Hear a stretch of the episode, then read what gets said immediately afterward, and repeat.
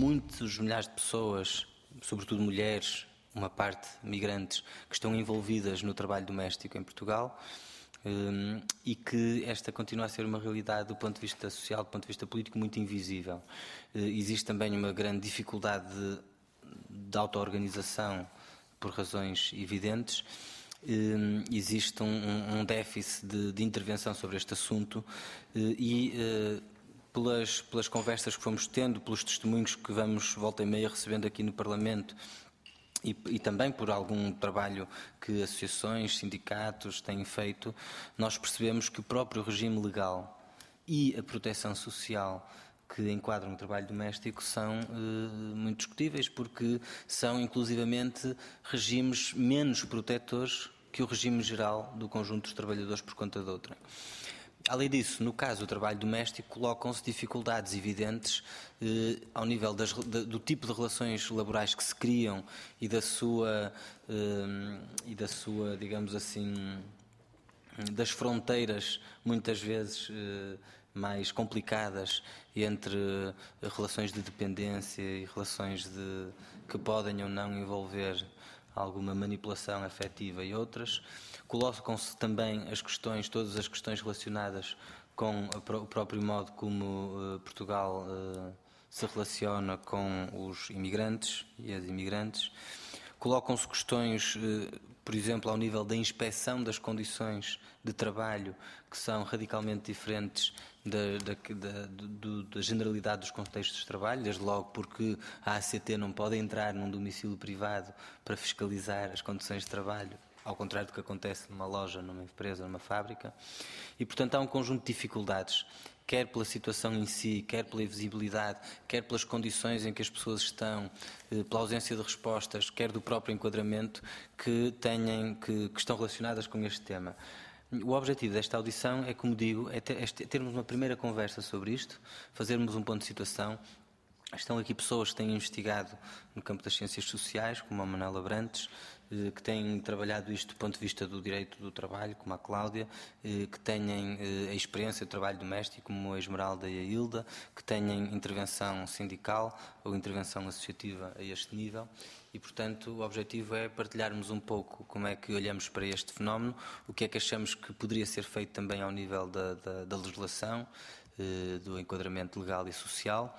E, um, e já agora pensarmos se também como é que nós podemos de alguma forma contribuir para tirar este tema da invisibilidade e tirar este tema de que, enfim, sendo uma realidade que diz respeito a tanta gente, eh, como é que nós podemos dar alguns passos. Não, não, temos aqui nenhuma, nenhuma visão profética sobre o nosso trabalho, sabemos que estas coisas são, são difíceis, mas gostávamos de dar um pequeno contributo para ir retirando este assunto da invisibilidade. Eh, a minha sugestão era que começássemos por ouvir o, Manuel Abrantes, que tem nos últimos anos, eh, desde há bastantes anos, que tem investigado estas questões, tem algumas publicações. Olá, bem-vindos. Tudo bem? Podes sentar-te na mesa se quiseres, estamos mais em contexto de igualdade. Um, tem investigado, desculpem, Manuel Brandes que, que tem investigado uh, estes temas e que acho que nos poderia fazer um pouco um, um, enquadramento, uma contextualização geral sobre a realidade do trabalho doméstico, nomeadamente em Portugal, e depois, uh, e depois vou distribuindo a palavra por toda a gente. Pedia-vos é que numa primeira intervenção não estendessem muito os, os 10 minutos, para depois termos tempo para cruzarmos, tá? Obrigado. E muito obrigado a todas e a todos por, pela vossa presença. E Manela Brantes, peço-te só então que ligues o microfone para, para poder ficar registrar. Ok. Uh, tem que aproximar mais, não? Sim, Está bom? Não tenho prática de microfones. Um, obrigado pelo, pelo convite e, e queria primeiro começar mesmo por saudar a, a iniciativa e, a, e, a, e, e, o convite não só a mim, mas a todas as pessoas que estão aqui e àquelas que foram convidadas e também não puderam vir, porque, um, porque acho que está, acho que é, acho que é de uma importância fundamental um, falarmos do trabalho doméstico. Um, realmente, como dizia o José Soeiro, eu tenho estudado este assunto desde aproximadamente nos últimos 10 anos e a primeira coisa que, me, que, me, que, me, que eu acho importante dizer é que nós estamos a falar de um setor de trabalho que é muito heterogéneo. É muito diversificado. Isto é uma coisa que é, isto é importante porque isto tem depois implicações para o modo como nós intervimos hum, eh, sobre, sobre, o, sobre os, os, problemas que conhecemos do setor. Nós estamos a falar de aproximadamente, segundo as estimativas, as, mais recentes do, do, inquérito ao emprego, eh, de, à volta de 114 mil pessoas em Portugal. Um, quase, quase inteiramente mulheres, não só mulheres, mas esmagadoramente mulheres, um, e que fazem, uh, quando dizemos, usamos as palavras empregada doméstica não é? e trabalhadora doméstica, mas fazem coisas diferentes, fazem coisas muito diferentes. Uh, e fazem uh, muito trabalho de limpeza, fazem muito trabalho de roupas, fazem muito trabalho de cozinha e fazem muito trabalho de prestação de cuidados diretos. E isto são, e fazem-no em moldes diferentes, não é? Porque podem trabalhar a tempo inteiro numa só casa, podem trabalhar em várias casas. Eu, quando andei a fazer uh, trabalho de campo e andei a, a, a, recolher testemunhos de empregadas domésticas, uh, encontrei desde mulheres que trabalhavam numa só casa a tempo inteiro até mulheres que chegavam a trabalhar em nove casas numa só semana corriam as nove casas, é? uh, trabalhando duas, três horas mais ou menos em, em cada uma e com uma grande, pronto, e com muita, e com muita ginástica pessoal e, e, e física mesmo. Um, e isto também tem importância para o modo depois como se vai, como se vai intervir sobre o, sobre o setor a questão da prestação de cuidados diretos é fundamental. Eu chamo cuidados diretos uh, porque eu acho, na verdade, que quando se limpa a casa de alguém ou quando se cozinha para alguém, isso também são cuidados. Só que não são cuidados, podemos chamar cuidados indiretos, se quisermos. Cuidados diretos quando, são, quando é tomar conta quando é tomar conta de uma pessoa, não é? Quando é uh, tomar conta de pessoas de idade, tomar conta de crianças ou de pessoas adultas dependentes por alguma razão. E aqui é já o primeiro sinal, e há outros, de que este o, o, o, que se, o que se tem de o que se, o que se tem o que se deve fazer o que, que, o que se quiser fazer sobre sobre o trabalho doméstico a maneira como ele está regulado não é só não é uma questão das trabalhadoras domésticas só e esta parte do, dos cuidados uh, às pessoas uh, é, é, é, fundamental Há, muito, há muita diversidade depois numa série de outros aspectos. Há uh, muito trabalho doméstico, como sabemos que é feito numa relação de trabalho formal, há muito trabalho doméstico que é feito numa relação de trabalho informal, eh, há muitas mulheres trabalhadoras domésticas que combinam, têm algumas relações de trabalho formais ao mesmo tempo que têm outras informais. Um, têm muitas nacionalidades diferentes, também sabemos, não é? E são, mais do que noutros setores, uh, temos muitas uh, trabalhadoras estrangeiras neste setor, em Portugal, mas também, também se vê isso noutros países. Eu acho que aqui há, há, duas questões quando, quando, quando, quando o José Soares me disse que vinhamos, uh, o que é que vinhamos aqui fazer, o que é que era interessante uh, trazer aqui. Um, eu acho que há aqui duas coisas já um, um bocadinho diferentes, que é uh, uma delas tem a ver com o que é harmonizar a regulação do serviço doméstico com a lei do trabalho. Pronto. Essa é a primeira coisa que me ocorre, porque como estudei, o, fui estudando o assunto e fui estudando as implicações do que é este regime legal, que é um regime legal específico em alguns aspectos, é um regime legal de, de um trabalho com menos direitos do que outros trabalhos, um trabalho que não é completamente um trabalho e, sobretudo, Tá, é, o problema, quanto a mim, eh, está menos no reconhecimento da trabalhadora doméstica como trabalhadora, que isso não, ainda não é total na lei, mas tem-se vindo a aproximar. Eu acho que o que falta é muito é o reconhecimento da entidade empregadora como entidade empregadora. Eu acho que aí, acho que aí, acho que ainda, ainda acho que essa parte ainda ficou um bocadinho para trás. Portanto, há essa questão de como é que nós regulamos, como é que se regula num país como Portugal o serviço doméstico de forma a reconhecê-lo como trabalho, ponto final.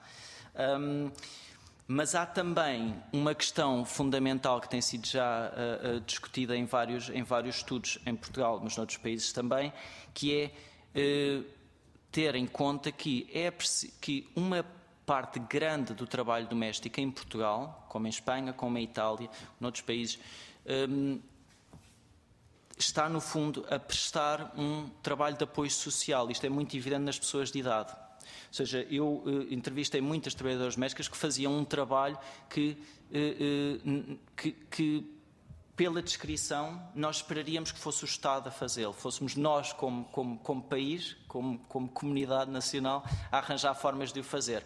E esta é uma das razões pelas quais em Portugal, como em Espanha, como em Itália, há muito mais trabalho doméstico, não é a única razão, mas há muito mais do que noutros países, como, como em Inglaterra ou como nos países nórdicos. Há, outra, há, várias razões para isso, mas uma das razões é essa, é que há uma necessidade de um apoio social, sobretudo às pessoas de idade, também a crianças, mas sobretudo pessoas de idade, a crianças e a pessoas, a pessoas adultas dependentes também, hum, e que é importante pensarmos como é que elas, como é que elas, uh, um, como é que elas podem ser colmatadas de uma forma que seja um, satisfatória, não é? Um, o, o, o, serviço doméstico, sabemos, é, é, regulado por uma lei própria essa lei própria, uh, realmente, além, de, além de, de, ficar atrás da lei, da lei geral do trabalho, uh, numa série de aspectos, uh, tem, algumas, tem algumas coisas que, não, que, nunca, para mim nunca ficaram muito claras relativamente ao tempo de trabalho. Nunca ficaram muito claros porque é que é assim e, e sempre me pareceu que, que, isto era importante discutir e pensar noutras formas melhores de, de, de, regulação. Por exemplo, não vou ser exaustivo, porque também vamos ter tempo para falar nisso, mas, por exemplo, no que diz respeito ao horário de trabalho, ao tempo de trabalho, no que diz respeito ao alojamento, eu não falei disto, mas nessa diversidade do setor do serviço doméstico também cabe isto, é há trabalhadoras domésticas que trabalham seis ou sete dias na semana consecutivos em casa na casa onde trabalham. E, portanto, isto levanta-nos questões porque é, isto não se enquadra, isto não, é, não, isto não é enquadrável na lei do trabalho. Quer dizer, isto levanta aqui questões logo em relação ao horário de trabalho e à liberdade da pessoa e, e, e à liberdade, inclusive, para fora do, daquilo que é o seu horário de trabalho, poder sair da casa, por exemplo, quando muitas vezes, em muitos casos, não podem. Não é? Portanto, isto está tudo por, por, por resolver, acho eu. Uh, o enquadramento no, no, no regime de proteção social a relação com as autoridades, como dizia a Sueg, também é particular com autoridades como a Autoridade para as Condições de Trabalho, como no caso das trabalhadoras estrangeiras, o Serviço de Estrangeiros e Fronteiras, a Segurança Social também há problemas para resolver do, estu do estudo que eu fui fazendo sobre, uh, uh, em casos em que há relações triangulares e há cada vez mais, ou seja, relações triangulares, o que eu quero dizer é, são quando há uma trabalhadora doméstica a trabalhar numa casa, mas esta trabalhadora não é empregada desta casa, é empregada, por exemplo, de uma empresa que a colocou nesta casa. Okay? Uma empresa de colocação ou uma empresa que presta serviços domésticos. Um, e por causa desta heterogeneidade, uh, há formas de eu, o, que o que eu acho o que eu acho assim uma primeira uma primeira uma primeira ideia é que realmente um, para um setor tão heterogéneo com tanta diversidade é, é, preciso um esforço também de simplificação de alguns dos procedimentos administrativos, por exemplo, em relação à segurança social. E há casos, uh, não vou entrar em detalhe, mas é só para vos adiantar que há, há, há sistemas em França, na Bélgica, uh, sistemas que funcionam através de uh, vouchers de serviços domésticos e serviços pessoais, uma espécie de cheque de serviço doméstico. Atenção, não é um cheque dado pelo Estado, não façam confusão, porque geralmente lembramos logo disso, não é isso. É um, é um, é um, um sistema que, muito resumidamente, funciona desta maneira.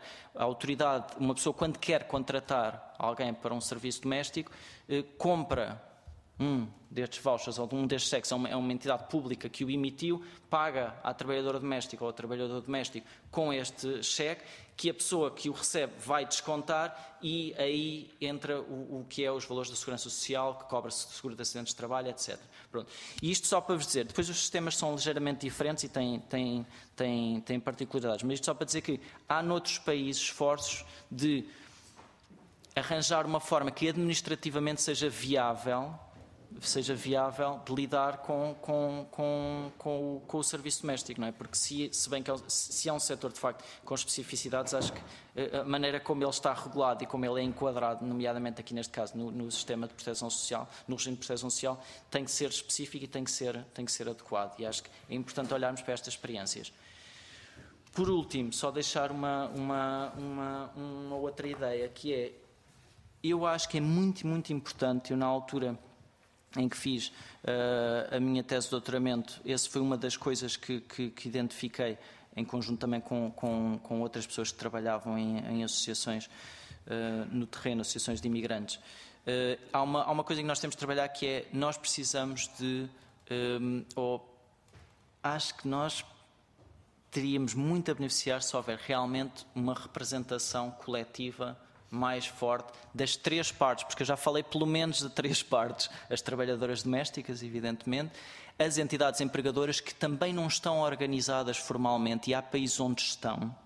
Portanto, há países onde há organizações, confederações e organizações que falam em representação das, do, das, das, entidades empregadoras de serviço doméstico, e isso faz toda a diferença em termos, depois dos avanços que se podem uh, uh, conseguir em termos de regulação, de negociação coletiva. Há negociação coletiva no setor do serviço doméstico em alguns países, por exemplo, a Itália. Não é? E, portanto, não são coisas impossíveis, porque eu lembro de discutir este assunto com, com outras pessoas aqui há anos e achávamos que isto era impossível. Não é, um, não é impossível, há casos. Um, e trabalhadoras, entidades empregadoras e o Estado também, não é? Porque o Estado também precisa ter uma palavra aqui e, mais uma vez, digo, mais uma vez, sobretudo, ou mais urgentemente, no que diz respeito à prestação de cuidados a pessoas, um, a pessoas uh, idosas. Portanto, eu acho que para já é isto. Obrigado, Manuel Abrantes. Uh, passava então a, palavra à Esmeralda Mateus, do Porto. Põe só, carrega só e carrega aí. Eu sou mesmo empregada doméstica. É assim, tive já problemas e bastantes, porque depois de eu sair do peixe há 30 anos atrás, eu tinha 30 anos de contos para a Segurança Social, como eram as, as fábricas começaram a fechar, e eu tentei resolver o problema desta maneira, ser empregada doméstica, e deu o trabalho. Trabalho que não é fácil, estou cheia e acho que as pessoas de trabalho doméstico ficam cheias a fazer trabalho em casa, a fazer nas senhoras, nas patroas é, é demais, é exaustivo, é muito. Mas, mas eu, por acaso, desta vez tive um bocado de sorte com a patroa que arranjei. Estávamos a conversar e apareceu aquele senhor que eu nem o conhecia bem, e morava à minha beira e eu estou a trabalhar para ele. Mas eu também faço. Não faço só a limpeza da casa. Eu chego, cozo roupa, eu limpo o jardim, eu despejo uma fossa, eu faço a comida, eu faço tudo. Ajeito, se está a cair uma, por causa da eletricidade, se estiver uma tomada a cair, eu vou lá, vou arranjar, desligo a luz para, e vou arranjando. Eu arranjo isso tudo. Mas a maior parte das pessoas estão a trabalhar neste momento, mesmo com o seu rendimento mínimo, há algumas que ainda vão dar umas horas, que ainda aparece, mas algumas são exploradas. E muitos, que eu também já tive assim. Até que cheguei, já fui a tribunal com uma patroa. Então ela mandou-me embora no nome da crise. Eu vinha assim embora. Quer dizer, cheguei ali, virou-se para mim e disse: Olha, agora que só quero duas manhãs. Olha, duas manhãs não me chegava para o transporte, que eu ia para Matosinhos e vinha, para que me ia ganhar 5 euros por dia. 5 euros de manhã num dia e 5 euros de outra. A mim não me dava nada. Ai, sim, então esperei. Olha, minha senhora, não venho mais trabalhar. Trabalha a senhora. Fui fazer queixa dela. Tive que me pagar. Pagou-me. Ah, eu não trabalho mais que cinco menos que 5 euros a hora. E nem dado nem de graças aí é, é, pouco dinheiro, 5 euros a hora. Porque a gente trabalha muito, somos uma, umas carrascas para elas. Elas vão com a chave de chá e, e sujam o chão todo. E nós vamos atrás delas apanharem. E depois levam a chave para cima, lá vai eu subir as escadas para buscar a chave para trazer para baixo. E eu dizia assim: Olha, passou por o. Deixou cair o guardanapo, calcou o guardanapo e não apanhou. A senhora todo dia no computador, sem fazer nada, e ao telefone, mas ela pagava-me, eu tinha que fazer o serviço. Mas eu também sou mulher de carne e osso como ela. E queria ter o direito dela também, também me queria sentar um bocadinho. Mas com as necessidades, assim, nos, assim a necessidade é que é mesmo assim, temos que trabalhar. Pronto, mas esta vez, olha lá, engatei aquela senhora ali perto, não tenho transportes, não tenho nada, mas já dei com uma patrão e com um patrão. Com um patrão que eu estava de joelhos a apanhar o lixo, ele estava atrás da porta a espreitar para as minhas pernas patrão a sério. E eu, primeiro eu até assustei-me quando eu olhei para trás, viu o homem com um pedaço de uma atrás, estão vai me matar. Hein? Eu dizia assim, vai me matar. Eu estava de joelhos a limpar, continuei a limpar. Quando acabei, disse assim, vai acabar de limpar o resto? Está a ver se está limpo ou se está sujo, nada. E eu falo de saber o que é que ele estava a olhar. Eu disse-lhe, a sério, disse, ah é, olha, veio mais trabalhar para si. Está a espreitar o quê? O que é que você está a espreitar? Não, eu não. Ficou assim um bocado embaralhado. E, e eu vim-me embora, eu, porque eu, eu, eu, para trabalho doméstico eu ajeito sempre. Para trabalhar, estou para trabalhar ajeito sempre no duro. Porque não é só no trabalho doméstico, é estes trabalhos que aparecem a gente para limpar três e quatro dias numa empreitada. Eu vou limpar três e quatro dias numa empreitada de madeira, porque a gente quer ganhar mais um bocadinho, que o dinheiro é muito pouco e não chega, não é? Não chega para, para a nossa sobrevivência. Mas é, é arriscado. Recebo o meu dinheiro ao fim do mês. Isso não... Não, não tenho contrato, nem faço descontos. Não, não tenho, mas paga-me tudo direito. também lhe parecia mal ele não pagarem. Então era um era camarada mesmo ia me deixar a ficar a dever a mim, que eu trabalho tanto. Não, tem que me pagar direitinho. E são, são boas pessoas estas, mas já dei assim, com gente mesmo ordinária. E eu fui, uh, há coisa de dois anos ou três, fui ao Parlamento Europeu discutir. Uh, fui ouvir algumas algumas intervenções de mulheres de trabalho domésticas que eu fiquei com a minha boca aberta, de facto, nem dava sequer, eu sei que está mal. Pessoas que até estão fechadas e levantou as, pessoas, as empregadas de madrugada para vir atender aos filhos e para fazer comer de madrugada. Se não se levantasse depressa, batiam-lhe. E ouvi assim intervenções que eu vim chocada do Parlamento Europeu.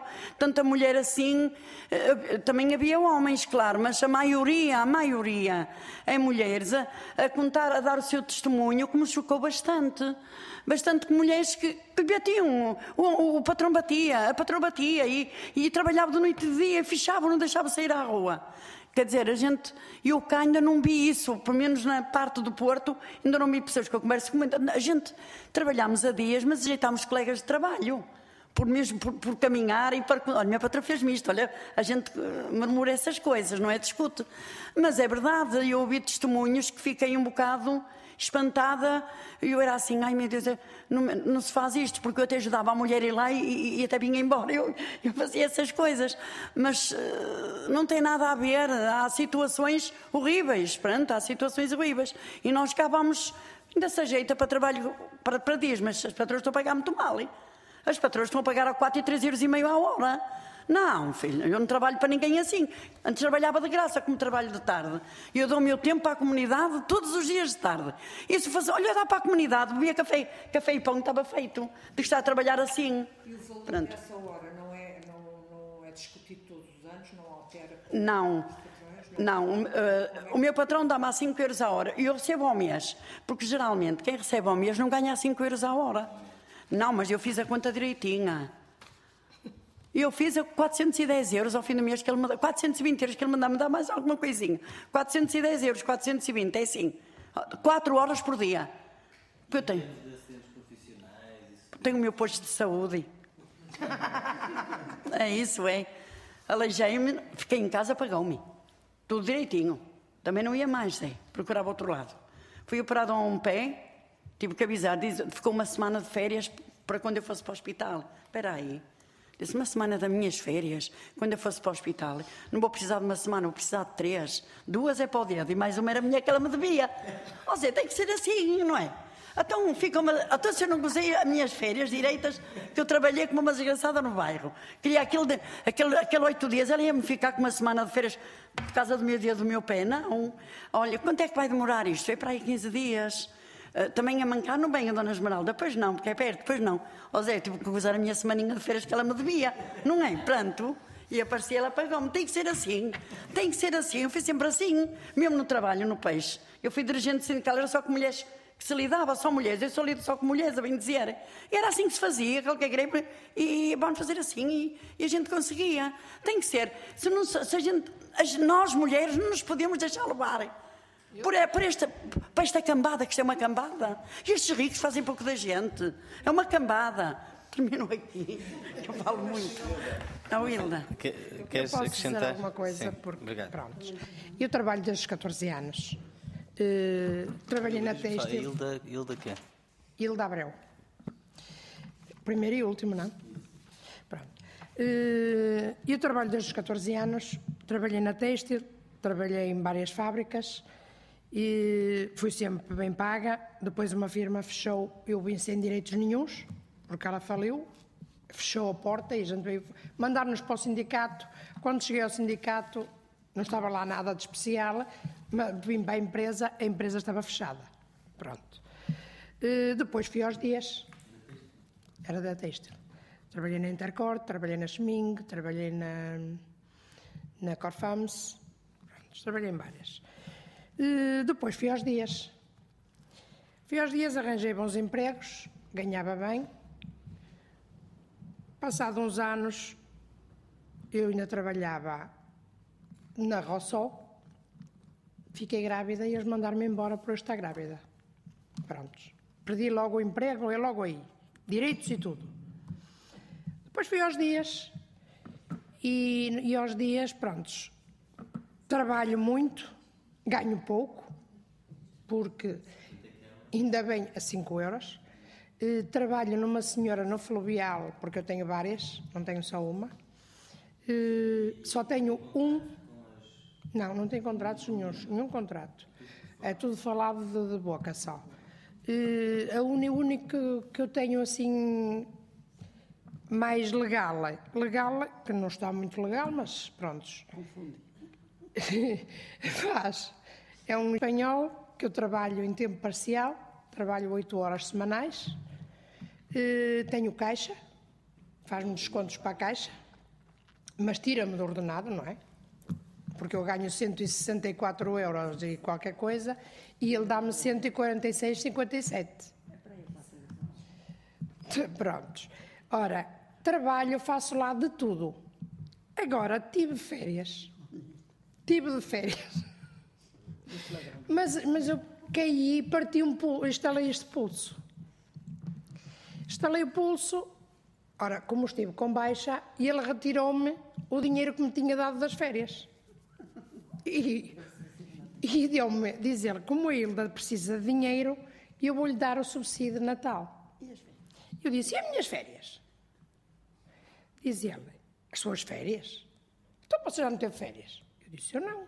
Então se eu estive com baixa, ainda fui lá à casa, porque ele é espanhol, só vem cá dois dias, ele vem num dia e vai no outro, e eu é que fico a tomar conta do prédio, que ainda agora no sábado vai lá um senhor para arranjar umas coisas e eu vou ter que saber se o senhor fez ou não fez as coisas em condições, mas ele me paga por fora.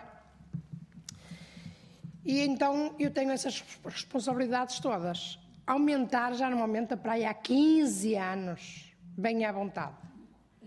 O dinheiro é sempre o mesmo. É E eu agora, a única coisa. Já eu trabalho lá desde 87. Estamos a dizer, 87 não eram 5 euros. Era aqui. No, no- era, porque eu trabalhava lá as tardes todas. Eu trabalhava lá as tardes todas. E depois ele, como tinha uma empresa, por isso é que eu, depois ele ficou, fiquei como empregada de tempo parcial da empresa, não é de casa dele, é da empresa, que é Fiasten. E eu fiquei a ganhar aquele dinheiro só por duas tardes. Ora, seja, são oito horas semanais.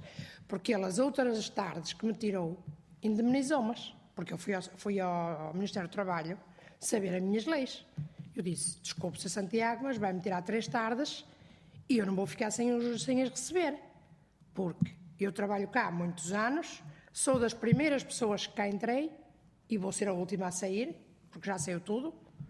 A empresa já fechou, tem lá o nome, mas não tem empresa. Eh, E eu aqui faço de tudo. Eu despejo fossas, eu, eu ando. Há um problema de, de- de águas infiltradas, eu é que vou chamar o homem para vir arranjar. Falo com ele, ainda ontem só em, em- em mensagens, nem sei quanto é que gastei. E ele não pergunta nada quando disse quanto é a mais. E agora disse-me a mim. E agora disse-me a mim. eh, pronto, Hilda, agora na, então, no Natal, em vez de lhe dar o subsídio de Natal, vou-lhe dar o subsídio de férias, vou-lhe dar as férias. Ele trocou tudo. Então podia ter dado as férias, as férias nas férias do Natal, Natal. Não, vai-me dar agora as férias. Agora as férias agora, já deu o Natal.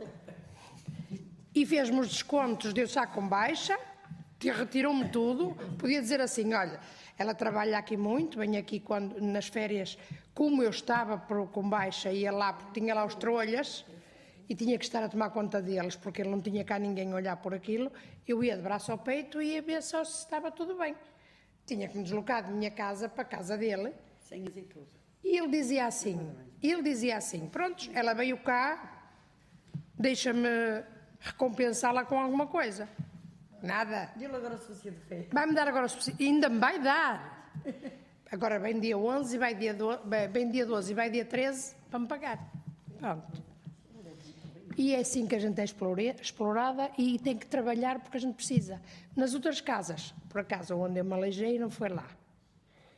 Foi noutra casa. E essa nem tem seguro, nem tem caixa, nem tem nada.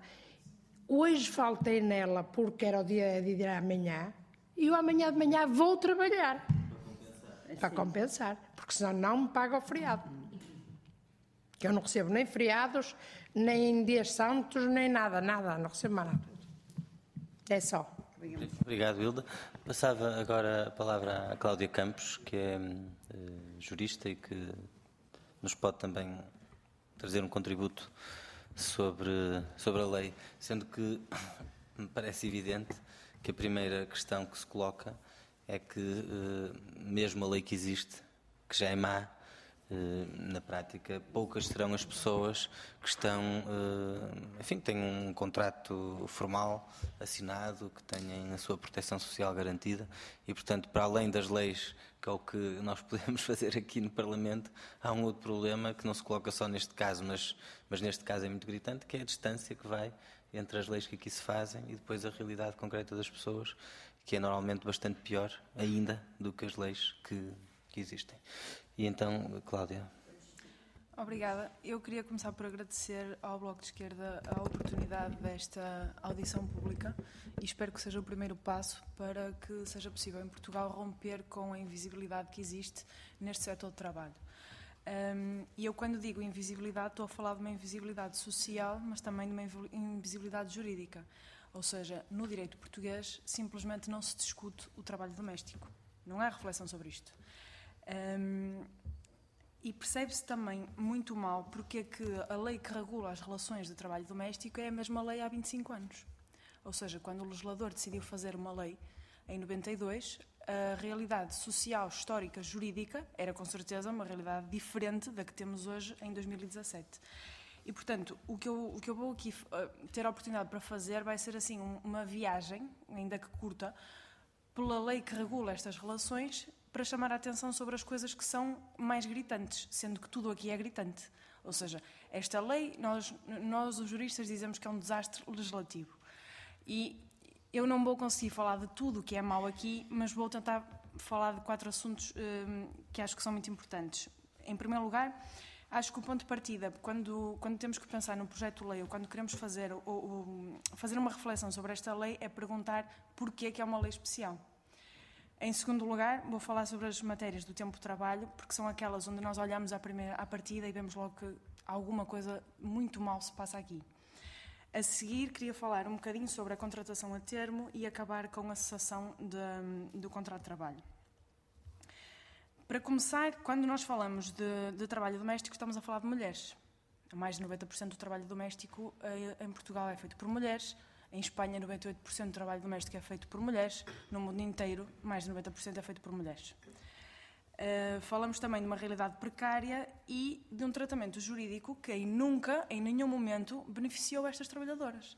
É dizer, nós podemos fazer um percurso histórico e, e perceber de onde é que nós vimos e nunca vimos de um, um sítio onde as trabalhadoras domésticas tenham condições sequer equiparáveis às dos restantes trabalhadores. Um, em Portugal existiu aquilo a que nós chamamos um processo de laboralização das relações de trabalho doméstico. Ou seja, nos anos, até chegarmos aos anos 80, os juristas olhavam para o trabalho doméstico e diziam isto aqui é um contrato entre duas partes. E, portanto, a regulação do trabalho doméstico era feito pelo Código de Seabra, que é o código que contém os negócios jurídicos, de compra e venda, como se fosse uma outra coisa. Quando chegou a Constituição da República Portuguesa em 76, introduziu um princípio muito importante, o princípio da igualdade entre trabalhadores.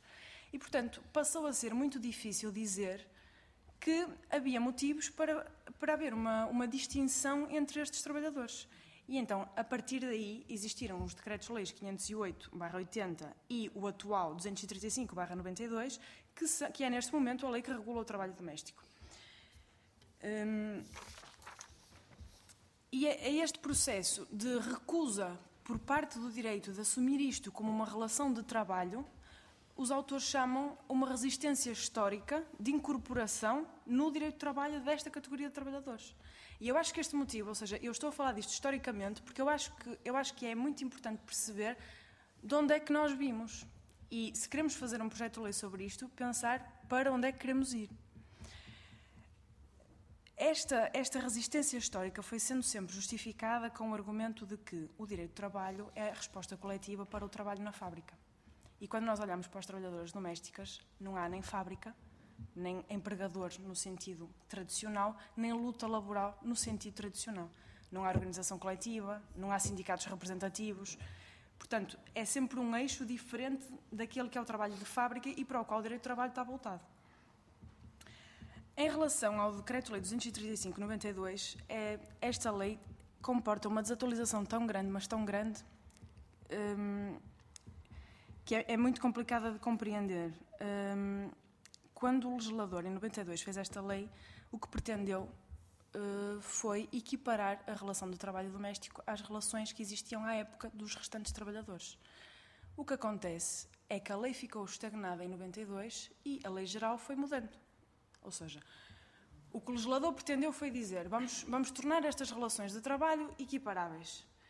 A lei do contrato de trabalho doméstico ficou parada no tempo em 92 e a seguir existiu o Código de Trabalho de 2003, Código de Trabalho de 2009, com todas as alterações. E a lei parou. Não acompanhou esta mudança.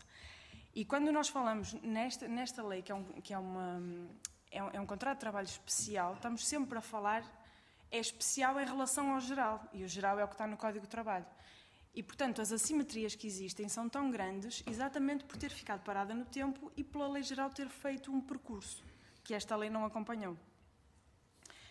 Hum, eu acho que eu acho que para para falar de, de uma possível de, de uma possível uh, alteração legislativa é preciso perceber porque é que nós vamos considerar que estas relações são especiais. E isto não está resolvido. A doutrina não resolve portanto os autores não dizem porque uh, a lei muito menos resolve e eu acho que este é o eixo central, da, da porque é a partir daqui que, que, que vamos poder fazer a, a regulação seguinte. Historicamente, têm sido apontados alguns fatores, entre eles a especial confiança que existe entre as partes, o tipo de atividades que se faz, a convivência, a benevolência e a natureza não empresarial, ou seja, não produtiva do empregador. E eu quero dizer que isto é assim quando é. É assim quando há especial confiança entre as partes. Mas se eu entregar a chave da minha casa a alguém que vai lá às 8 da manhã e quando chegar a casa está limpa e eu nem a vi, não sei se há especial confiança entre as partes. Ou seja, o que importa quando nós falamos na especialidade desta relação é determinar o que é que é a marca essencial que vai distinguir esta relação das restantes e não dizer pode haver confiança entre as partes, é uma zona de intimidade ou não. Um, e, portanto, para mim, a especialidade desta, desta relação laboral é, são duas coisas são as tarefas domésticas que se fazem dentro da casa do empregador. Ou seja, se eu disser que a marca uh, específica desta relação são as tarefas domésticas, é mentira. Porque.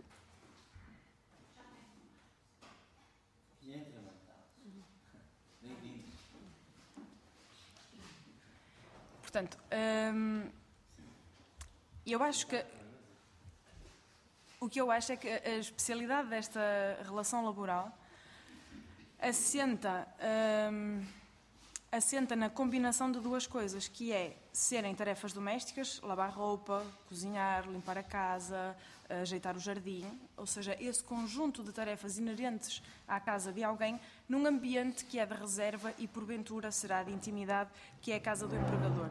Portanto, não são estas duas coisas separadas, são estas duas coisas juntas, são tarefas domésticas em casa de alguém. Se for trabalho em casa de alguém que não, é, que não, é, que não são tarefas domésticas, com certeza não, não necessitará de ser uma, uma relação de trabalho especial.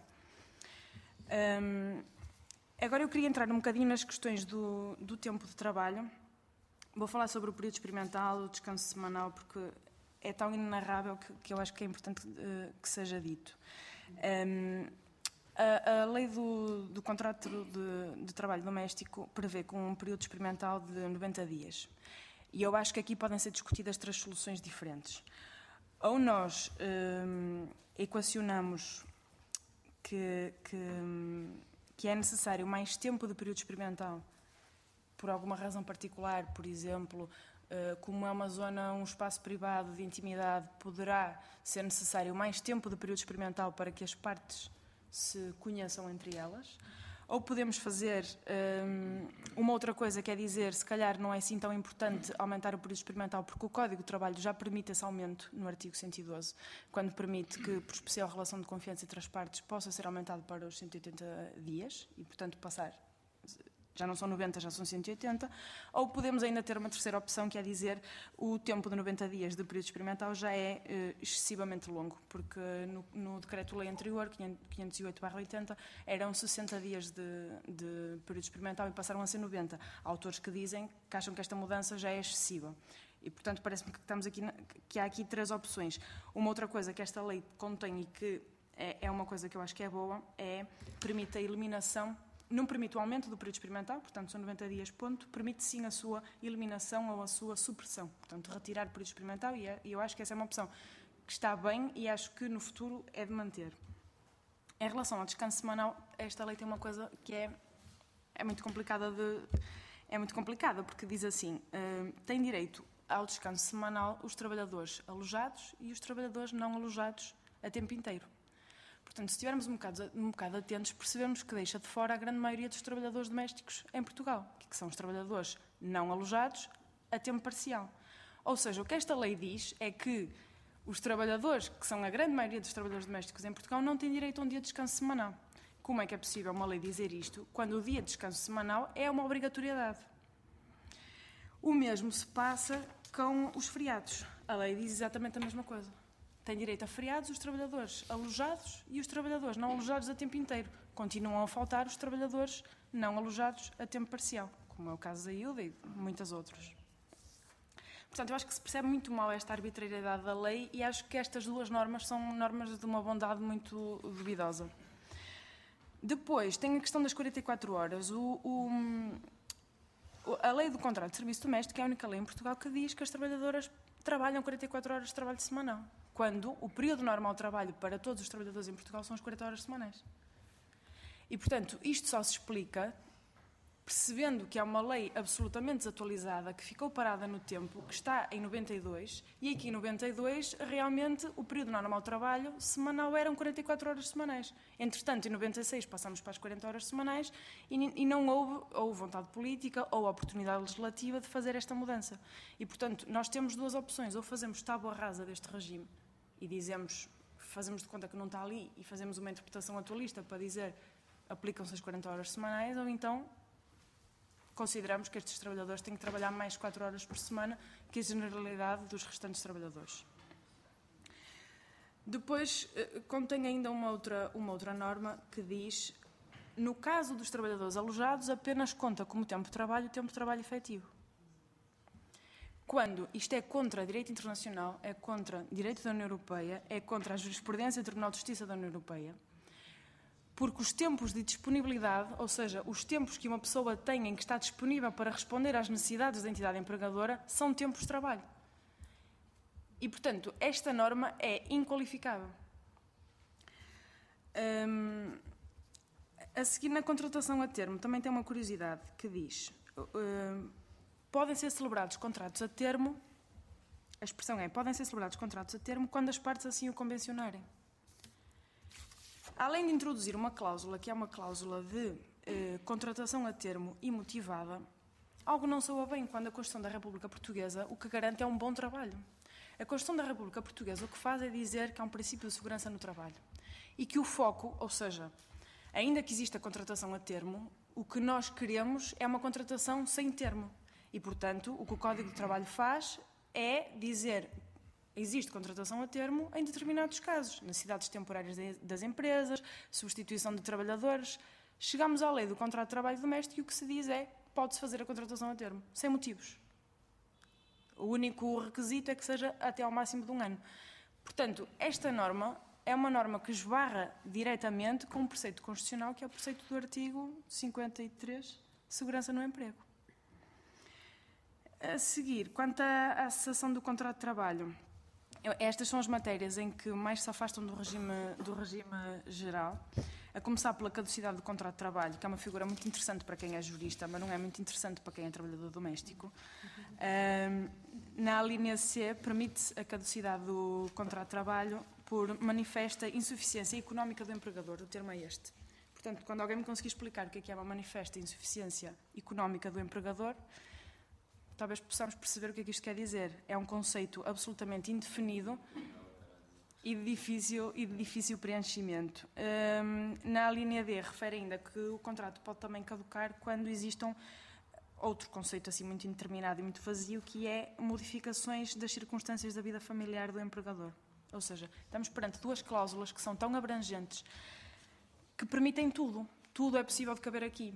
E, e há ainda uma outra coisa que eu gostava de dizer, que é a caducidade do contrato vai ser ativada em todos os casos em que não possa ser ativada o despedimento por justa causa. Portanto, em tudo que não cabe por despedimento por justa causa, vai ser ativada a caducidade do contrato de trabalho, que contém duas cláusulas que são absolutamente abrangentes e onde pode caber muita coisa. Sobre o despedimento por justa causa, há aqui uma questão que, que se discute, e isto aqui discute-se mesmo, é uma das poucas coisas em que há diálogo entre os autores, que é sobre a noção de culpa. Porque nós, para fazermos um despedimento, uh, na generalidade dos trabalhadores, o comportamento tem que ser um comportamento culposo e discute-se aqui, no caso do contrato de trabalho doméstico, se é necessária a presença da culpa ou não. Um, eu acho que isto era uma das coisas que devia ser clarificada caso, uh, caso se venha a fazer uma nova, uma nova lei e a interpretação de, dos tribunais tem sido curiosa porque, porque dizem que, que sim, que é necessário um comportamento que seja ilícito, que é necessário que o comportamento seja culposo e reconhecem que, que a existência de justa causa no âmbito das relações domésticas como há a questão do tipo de tarefas que são feitas na casa de alguém que devem ser mais fáceis de afirmar do que, do que os despedimentos no caso dos restantes trabalhadores. Isto é uma, é uma questão para debate, eu acho.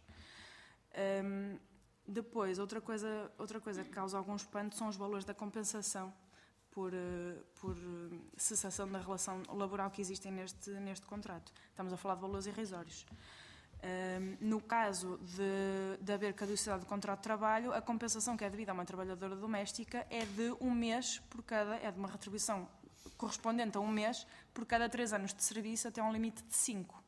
Ou seja, estes valores de compensação também estão à época de 92, também não sofreram nenhuma atualização. Portanto, se se pensar em fazer alguma mudança, eu acho que atualizar estes valores era devido. Assim como no caso do despedimento ilícito. Caso exista, caso exista um despedimento de uma trabalhadora doméstica que venha a ser declarado ilícito pelo Tribunal, tem direito a uma compensação, que é de uma retribuição, que corresponde à retribuição de um mês por cada ano completo de serviço. Portanto, retribuição de um mês para trabalhadoras precárias, que ganham pouco. É? Tivemos os vossos exemplos, nós vimos quanto é que vocês ganham. Não é? Hum, depois, falar sobre, sobre o caso do despedimento. O caso do despedimento discute-se se não deverá ser mais fácil do ponto de vista do procedimento que existe em relação aos trabalhadores, à generalidade dos trabalhadores, se este procedimento não deverá ser mais ágil. Sendo que o que o Código prevê é hum, a que exista de forma expressa e inequívoca por escrito as circunstâncias que fundamentam a decisão e com isto se basta. Ou seja, nós podemos discutir se de facto o procedimento que existe no Código se é adequado a esta categoria de trabalhadores, mas sinceramente este, esta ausência total de procedimento não me parece a mais adequada. Sendo que isto ainda tem outra consequência, que é no caso das trabalhadoras grávidas, puérperas ou lactantes. Acontece que em Portugal, um empregador, para despedir uma trabalhadora que esteja grávida, seja puérpera ou lactante, tem que fazer o envio de um parecer à CIT e tem que aguardar que a CIT emita um parecer para que se possa despedir essa trabalhadora. Acontece que esta lei não diz nada sobre isto. Então nós podíamos pensar, ok, esta lei não diz nada sobre isto, mas há um Código de Trabalho, que é assim uma lei geral, que tem lá um preceito sobre isto e, portanto, vai-se aplicar. Não. Os tribunais consideram que não é de aplicação e a CIT, a Comissão para a Igualdade no Trabalho e no Emprego, já se manifestou várias vezes a dizer que, de facto, no caso destas trabalhadoras, que mais de 90% são mulheres e, portanto, se estamos a falar de setor onde seja preciso proteção no despedimento de trabalhadoras grávidas, puérperas ou lactantes, é este setor, decidem que não há emissão de parecer, tanto CIT como tribunais. Hum, portanto, em relação a isto, eu acho que. Hum, porque geralmente, quando, quando uma questão não é resolvida no código do. Na, no, no, na lei do trabalho doméstico, o que nós fazemos é olhar para o Código do Trabalho e perceber se há alguma norma que, não ferindo a especialidade desta, desta relação laboral, pode ser aplicada. E como a CIT como os tribunais uh, o que têm feito é esquecerem-se destes pareceres, A minha recomendação, no caso de se fazer um projeto de lei sobre isto, é que venha expressamente dito que, no caso do despedimento de trabalhadoras, desta categoria de trabalhadoras grávidas, puérperas ou lactantes, seja obrigatório a emissão de parecer da CIT.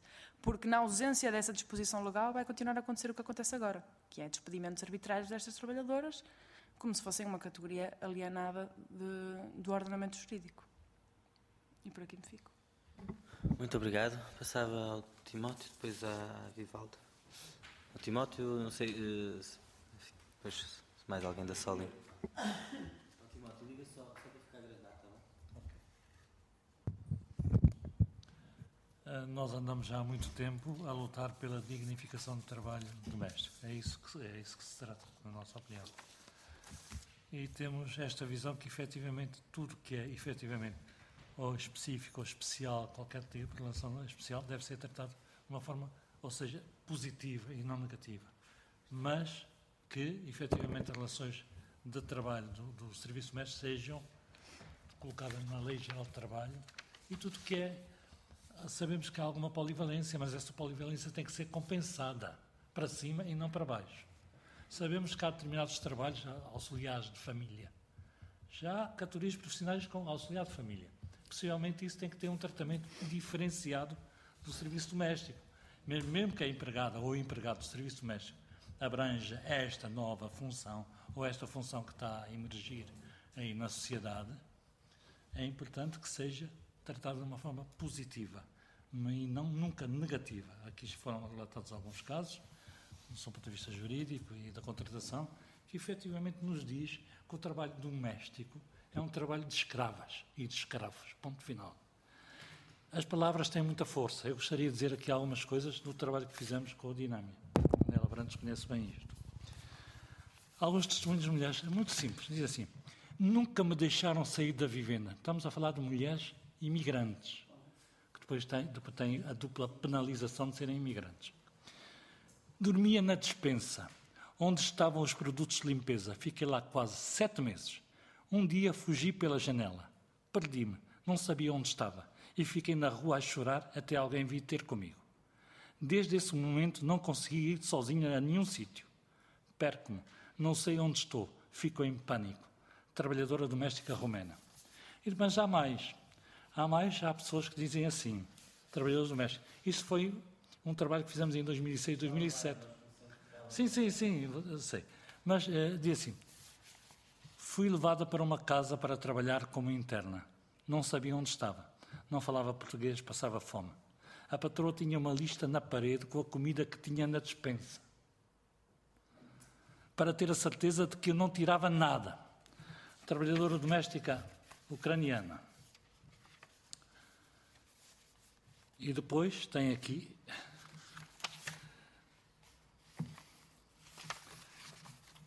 Estas, estas também são, são engraçadas. Eu fazia, eu fazia, eu fazia a comida, servias, servias como num restaurante, no fim ficava com o que sobrava, que às vezes era muito pouco.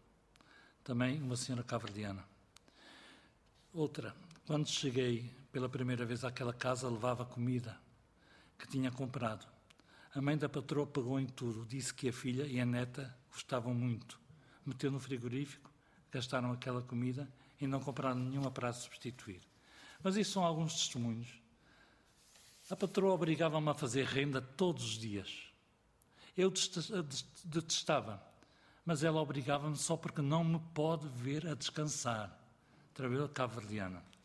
Faço 10 horas por dia numa casa três vezes por semana.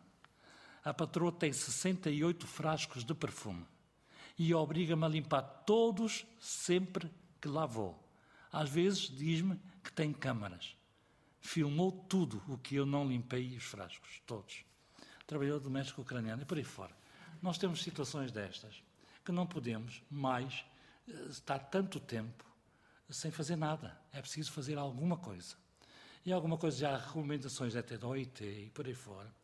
Nós temos que, efetivamente, olhar para o serviço doméstico como uma relação laboral normal, igual a tantas outras, com algumas especificidades, como tem tantas outras os trabalhadores que trabalham na planificação ou, ou, na metalúrgica, ou seja onde for, têm algumas especificidades. Esta também tem. É preciso tratá-las com cuidado.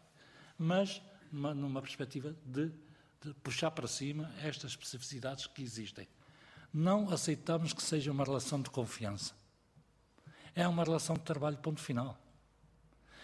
Eu não quero, nós, eu pelo menos pessoalmente, não quero ser cúmplice destes aburguesamentos de uma sociedade que se dá ao luxo depois de dizer, olha, eu tenho empregada doméstica para fazer o trabalho que eu poderia até fazer em minha casa. Mas que delego a outros, porque eu não quero fazer isto, mete-me nojo, fazer esse trabalho. Portanto, não, não, não, não, não queremos pactuar com, com, com esta mentalidade que existe na sociedade. O trabalho doméstico tem que ser bem pago, tem que ser um trabalho digno, tem que ser um trabalho igual aos outros. Igual aos outros, nem mais nem menos. Igual. E é nessa perspectiva que nós, nós, desde há muito tempo, estamos a trabalhar em parcerias com algumas associações. O sindicato já foi duas vezes à nossa associação e num, numa sala repleta de gente. Tivemos lá a discutir também estes temas e outros. Mas é bom começar a dar passos no sentido de mudar isto. Nós já viemos a fazer este, este diagnóstico há muito tempo, mas uh, é preciso mexer alguma coisa. É só. Ok, obrigado, Timóteo.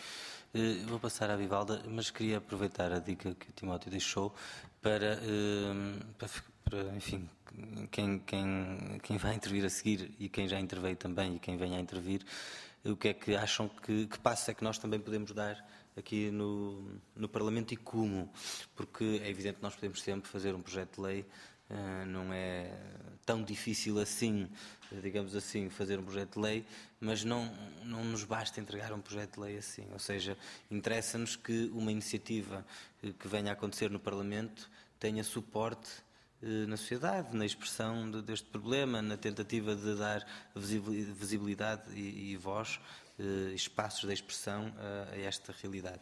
Coisa que muitas de vocês eh, têm feito, e as associações, mas como é que nós podemos juntar aqui esforços, sabendo que, pronto, nos confrontamos todos também, muitas vezes, com, com dificuldades. E, portanto, fica aqui esta questão também. E então a Vivalda do, do Estado, do Sindicato. Bem, também agradecer o convite que foi feito ao Estado e vou tentar em 10 minutos dizer tudo o que quero. Eu costumo ser um bocadinho longa, gosto de falar. Bem, primeiro, hum, acho que é importante saberem todos como é que o Estado tem, neste caso, o setor doméstico. Somos, neste momento, o sindicato mais representativo das trabalhadoras domésticas. Temos cerca de 900 sócios. Isto não é nada para um universo de tantos trabalhadores domésticos, mulheres e homens, por, por acaso eu fui ver o, o número de sócios e descobri, um, porque é uma coisa que não anda a ver todos os dias, que também temos homens eh, que fazem trabalho doméstico e são nossos sócios. E isto, por acaso, hoje um, fiquei, fiquei surpreendida. Bem, nós somos herdeiros realmente do Sindicato de Serviço Doméstico. O Sindicato do Serviço Doméstico era aqui bem perto, as instalações eram na Rua de São Bento, um, e uh, em 1990 ninguém dava importância ao sindicato, tinha uma funcionária que era doméstica também e uh, deixou de ter atividade e dirigiram-se a nós e foi a partir dessa altura, em 1990, que incorporamos o serviço uh, doméstico. A partir daí, tudo fizemos e temos tentado fazer para que realmente haja uma linha reivindicativa para estes trabalhadores. A lei é aquilo que nós sabemos, nem me vou debruçar sobre a lei, visto que eu não sou advogada, não sou jurista, não, não me gosto de meter nessas coisas, mas, uh, seja como for, também aqui há alguns pontos que eu acho que são importantes. A nossa lei não é realmente uma boa lei. Fica muito aquém até daquilo que é o próprio Código de Trabalho, e o próprio Código de Trabalho já não é bom. Não.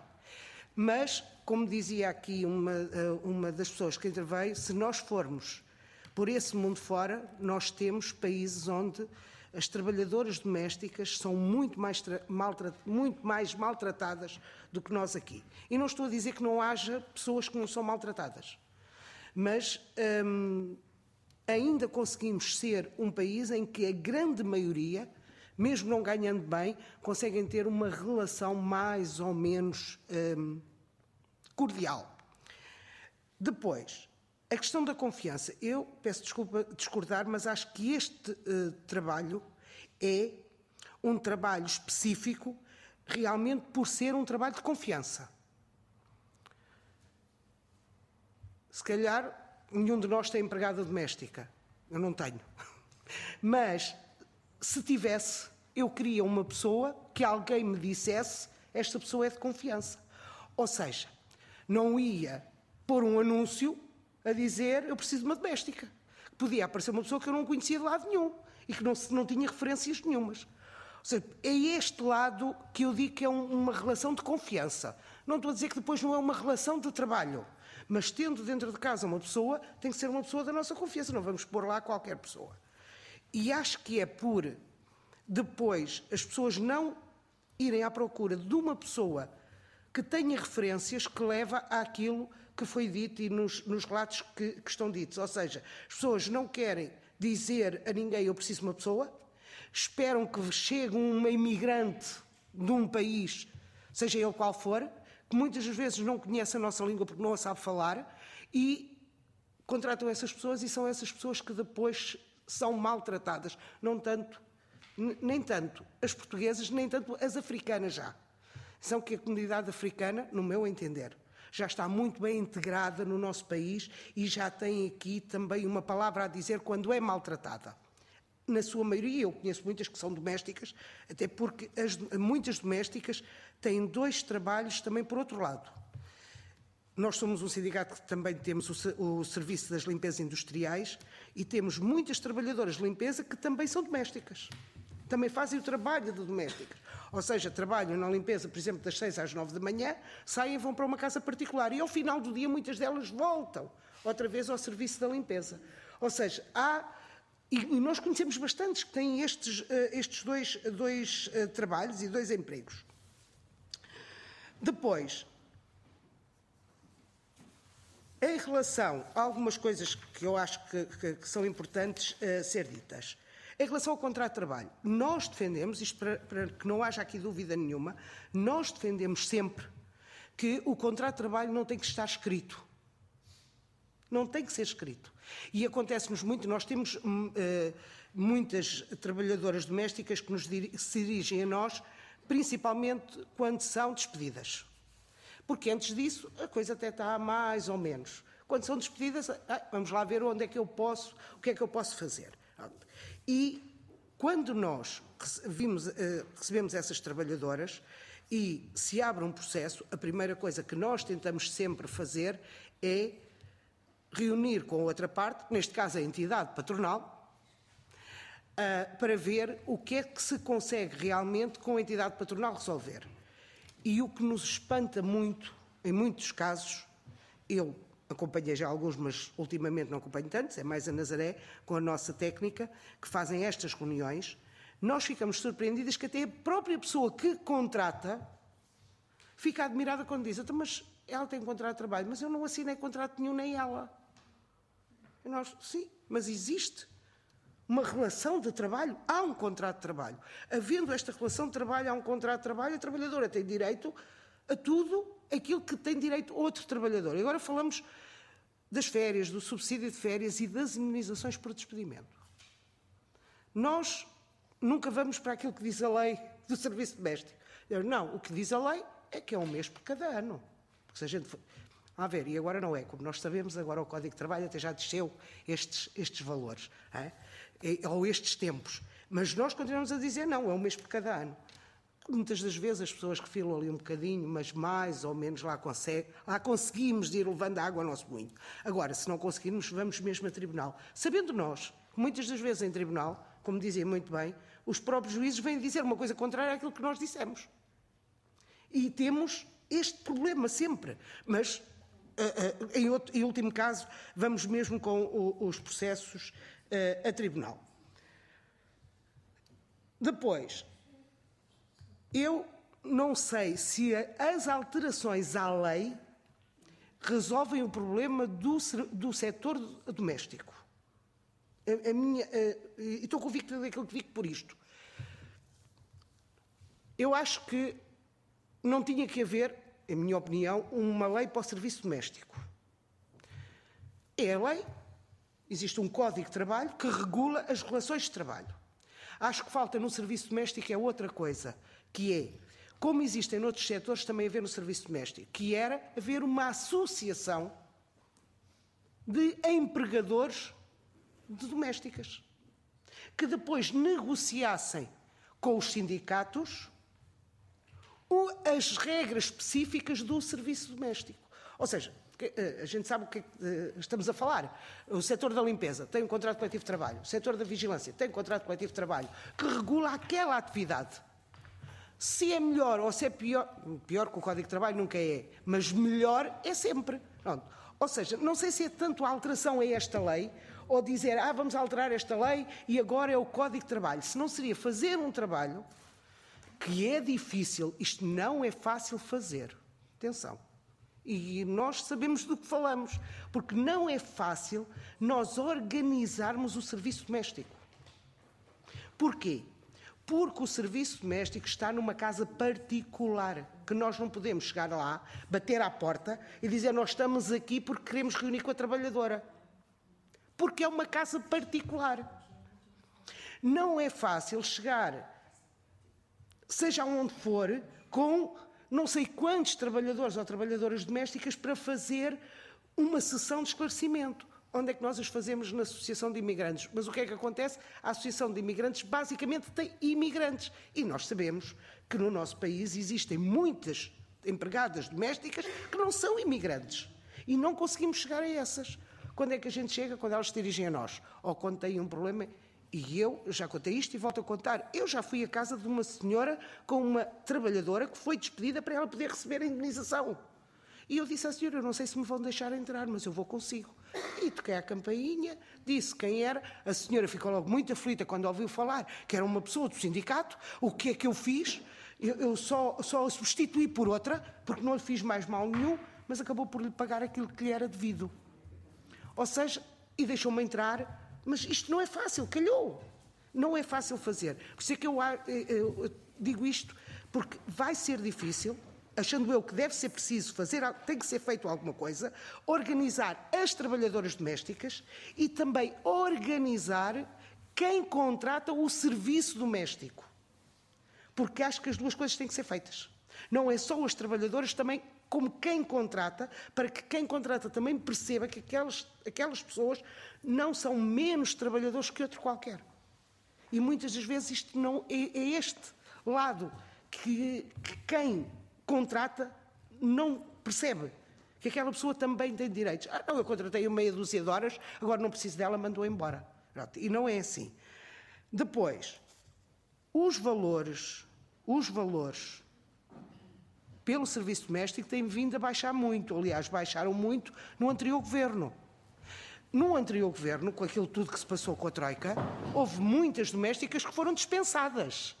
Ou então que lhes foi reduzido o número de horas de trabalho. Também acho que nós e, e, eu não gosto de ser mais papista que o Papa. E, e, e, também temos de ter aqui alguma atenção, até porque muitas das pessoas que contratam o serviço doméstico são pessoas quadros do Estado.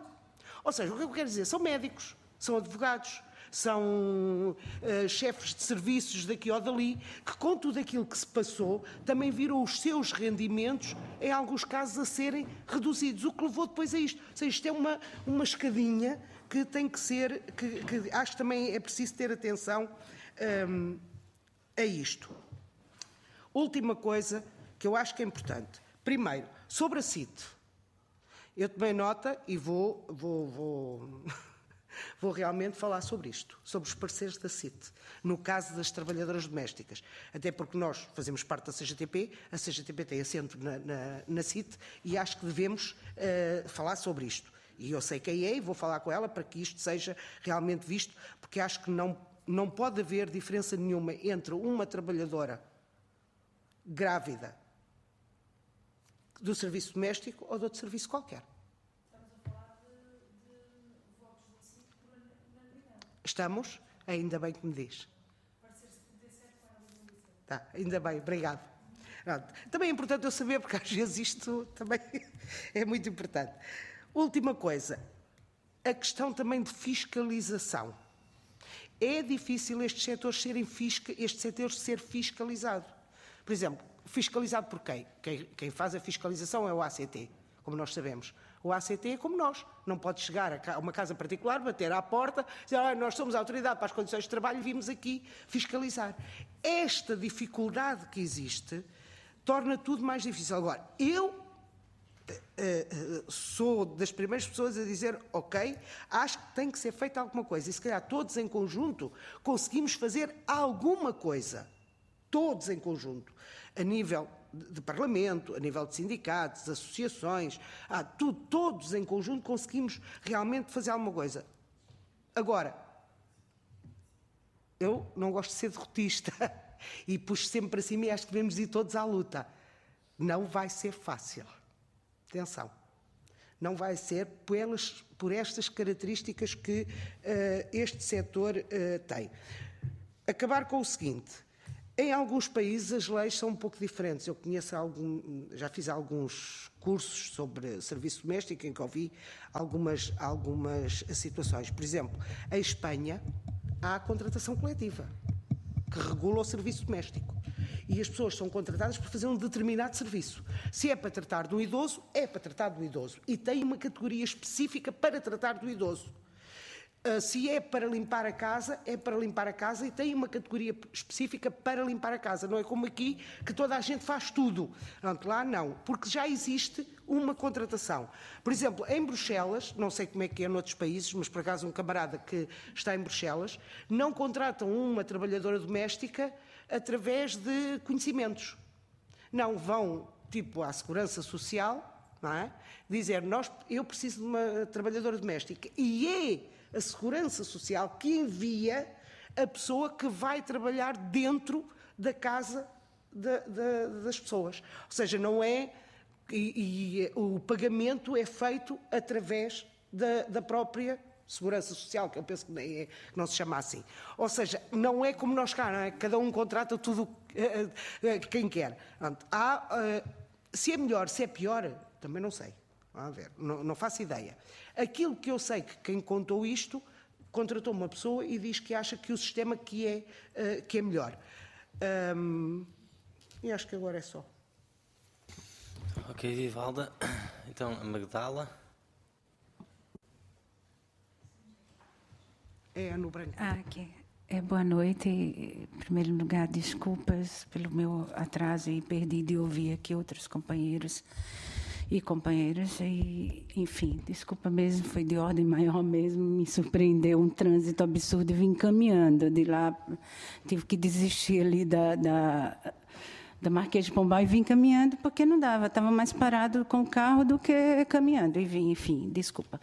É, obrigada pela, por esse convite, José Soeiro, e parabenizo pela posso ousar dizer que foi a única iniciativa de 2017 que lembrou do trabalho doméstico. Tenho, tenho a impressão que sim, se alguém, pelo menos é de, de que eu, eu, tomei como conhecimento, não é? Eu, foi a única, não é? Parabenizo por essa. Para, foi a única em Portugal esse ano, em 2017, que, que, que lembrou. Ah, sim, afastar um pouquinho. Ah, sim, sim. E foi a única que, que eh, lembrou do, do trabalho doméstico. Então, só por, por, só por essa iniciativa já parabéns, não é? Por essa questão. Quer dizer, eu vou falar, é, eu vou medir aqui o meu tempo. Eu vou falar em resumo. A, eu sou dirigente de uma associação que se chama Comunitária e que vem há anos trabalhando com pessoas imigrantes, mas mulheres imigrantes, na verdade, dos países não comunitários e dos países considerados periféricos. E todo o perfil de nosso atendimento esses anos, a grande parte foi realmente trabalhadoras domésticas.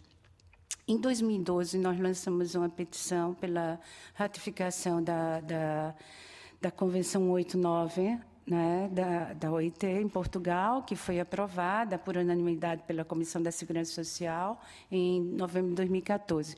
Acontece que, desde o dia 17 de julho de 2016, a convenção está em funcionamento, né, está em ratificação e a partir de, de, desse, de, a partir de 16 de julho, a, Portugal já pode emitir relatórios e acompanhar essa questão da, da convenção, das práticas ou, ou não das boas práticas que estão acontecendo em Portugal. Né? Nós começamos a fazer um trabalho, a comunidade começou a fazer um trabalho no começo desse ano, que foi montar um observatório do trabalho doméstico, exatamente para poder acompanhar essas práticas e, e passar esse relatório, né, as práticas, né, e passar esse relatório para a OIT, né, para a Organização Internacional do Trabalho. Foi uma iniciativa que nós, nós, nós percebemos para antes de avançar outra vez, antes de avançar outra vez com a necessidade da alteração de lei de, né, que nós consideramos, o nosso grupo que se reuniu em 2012, grupo diversificado, com estudantes, com antropólogos, com trabalhadoras domésticas. É, a gente decidiu não é, fazer, fazer essa ação e agora decidimos avaliar não é, a implantação da, da, da Convenção 89, né? Ver, ver, dizer, realmente é mais uma convenção bonita que está no ar e foi ratificada em Portugal, ou não? Precisamos desses instrumentos. E criamos um relatório, criamos um questionário online e offline, que está sendo distribuído por empregadas domésticas também, que estão vendo isso para a gente poder voltar a conversar e dizer esta lei está de acordo ou não com a Convenção 89? É esta, este passo que nós estamos dando esse ano e até fevereiro temos esse primeiro relatório não é, em aberto. Em aberto não, em, em lançamento. Esse primeiro relatório que tem sido uma iniciativa de organização não governamental, independente, e estamos aí, lutando para ver essa mudança. Achamos que foi é importante esse passo de avaliação da Convenção 89, né? E, e ver se essa, se essa lei que está hoje em Portugal, se ela realmente está em, está conforme não é, o que prega a Convenção 89. Se não estiver, não é, o relatório a gente vai apresentar e vai continuar gritando para o mundo como a gente vem, vem fazendo há muitos anos. Não é? Então, em resumo, é isso. Eu, para mim, independente ainda do relatório estar pronto, eu, eu percebo uma coisa com os feedbacks e com algumas consultas que tenho ouvido para a associação, para o atendimento virtual e telefônico da associação é que algumas coisas já deu para perceber que continua do mesmo jeito. É a preocupante mediação do, do trabalho doméstico, a mediação do emprego, está solta e, e, como sempre, o trabalho das agências de emprego temporário continua exploratório e da mesma forma continua é, a percepção que ouço da, da, de algumas trabalhadoras, trabalhadoras imigrantes. A questão da surpresa e do conhecimento da lei, da questão do subsídio da proteção ao desemprego, continua a desinformação igual, as surpresas são sempre as mesmas. Puxa, não acredito que eu não tenho direito ao subsídio de desemprego. É, isso continua constante, mesmo com a ratificação da convenção.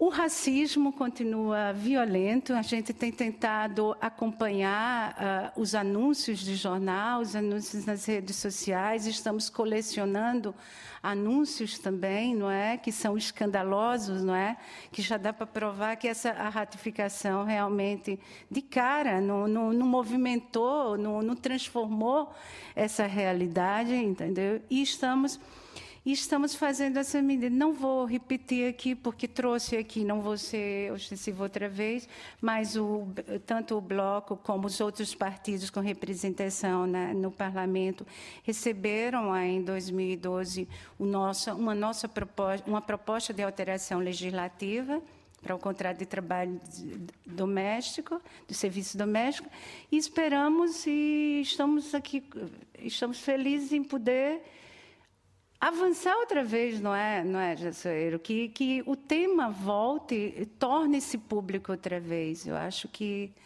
que é isso mais importante. A união das associações, gostaria de repetir aqui também o que a Ivalda falou, a necessidade, sim, dos coletivos, das pessoas, das pessoas que estão nele, se realmente se mobilizarem, né? ter essa, eh, essa, esse fortalecimento, elas próprias não pararem, pararem não, o medo parar de existir e haver um fortalecimento vindo da própria base, né? não de cima para baixo, mas realmente das próprias, das próprias pessoas. Eu acho que isso está realmente faltando em Portugal. Eu acho que isso é importantíssimo, apesar da presença de algumas associações e dos sindicatos, está faltando isto. Né? E a união das próprias ONGs, das próprias associações e dos setores, não é? que não visibilizam não visibilizam nada da questão do trabalho doméstico. E o trabalho doméstico também não recebe recursos financeiros de apoio para se trabalhar especificamente. Não há projetos específicos para o trabalho doméstico. E falo isso enquanto dirigente de uma ONG.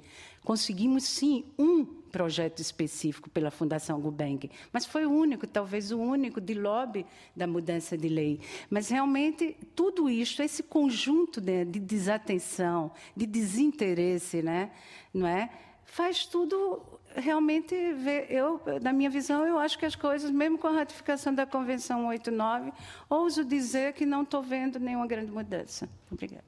Muito obrigado, Magdala. Uh, vou, obviamente, dar, dar um, palavra quem mais quiser ou voltar a intervir ou quem ainda não falou. Está ali, está a Anabela, estão duas pessoas que também vieram com o presumo. Eh, e, e, queria só colocar três, três questões para, para a conversa. Primeiro, eh, eh, nós, nós tivemos experiências com realidades laborais que estavam relativamente escondidas e de que se falava muito pouco. Dou o exemplo dos, dos recibos verdes há 15 anos atrás que era uma realidade que não tinha expressão do ponto de vista público, do ponto de vista da, enfim, da sua visibilidade, tanto, que, tanto mais que a primeira petição que veio aqui ao Parlamento sobre recibos, verdes foi encaminhada para a Comissão de, de, Finanças porque achavam que era uma questão de faturas falsas e de coisas assim, para os falsos recibos verdes. E, portanto, digamos assim, o desconhecimento era, era grande a esse ponto e, e, e, também do ponto de vista sindical era um tema que era pouco abordado ou que era abordado ocasionalmente. Eh, e apesar de tudo hoje acho que eh, se tornou um tema central, ou seja, não é impossível transformar temas que não tenham, que não encontraram ainda a sua forma de expressão pública e eh, a sua forma de organização, a sua forma de visibilidade, não é impossível torná-los temas visíveis social e politicamente. Isso já aconteceu com outras realidades laborais, pode acontecer com esta, e acho que temos que pensar como. Depois, acho que há aqui uma, uma questão que também queria lançar, que é o que é que nós podemos fazer para formalizar as relações laborais uh, no campo do trabalho doméstico. A Vivalda dizia, com toda a razão, que mesmo quando não há um contrato assinado, não quer dizer que à luz da lei não se presuma que existe ali um contrato, evidente. Mas nós sabemos que grande parte destas destes trabalhadores, destas trabalhadoras, ao não terem os seus descontos regularizados, ao não terem a sua proteção social garantida, estão numa situação de muito maior eh, fragilidade. Eh, a segunda questão é, foram aqui eh, dadas sugestões diferentes, é se do ponto de vista da nossa intervenção legislativa devemos concentrar-nos em criar uma nova lei do trabalho doméstico que não seja, que não dê direitos de segunda como a lei que existe, ou se, por e simplesmente, devemos enxertar no Código de Trabalho uma figura do contrato de trabalho doméstico ou outra, mas que, digamos assim, que seja enquadrada na Lei Geral do Trabalho, como são outras figuras. No fundo, se existe alguma vantagem em ter um contrato específico, um regime específico para o trabalho doméstico. Tenderia a dizer que não, eh, tenderia a dizer que não, o que não quer dizer que não possa haver uma figura do contrato de trabalho doméstico no Código de Trabalho, como há outras, como há o contrato, como há vários tipos de contratos que existem no Código de Trabalho. Depois, a, a, a última pergunta que queria fazer, queria deixar, é que, que próximos passos é que, na vossa opinião, nós devemos dar?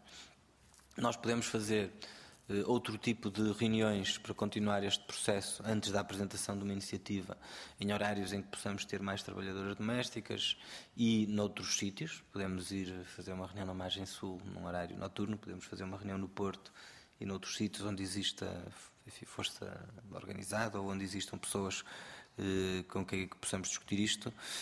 podemos sempre, o facto de nós agendarmos, entregarmos uma iniciativa e agendarmos um debate em si mesmo, eh, cria atenção pública sobre o tema e obriga a que o tema seja mais discutido. Muitas vezes só o facto de haver iniciativas legislativas faz com que eh, as coisas tenham que se bater, os jornais falem do assunto. Eh, existem alguns projetos nomeadamente uh, fiquei a saber pela, pela Anabel, pelo, pelo Timóteo, pela Anabela outro dia, que a própria Solidariedade Imigrante tinha em tempos feito uma peça de teatro com trabalhadoras domésticas. Existe essa outra experiência da Peles Negras, Máscara Negras. Podia ser interessante fazer uma, uma sessão de teatro legislativo aqui também na Assembleia da, da República.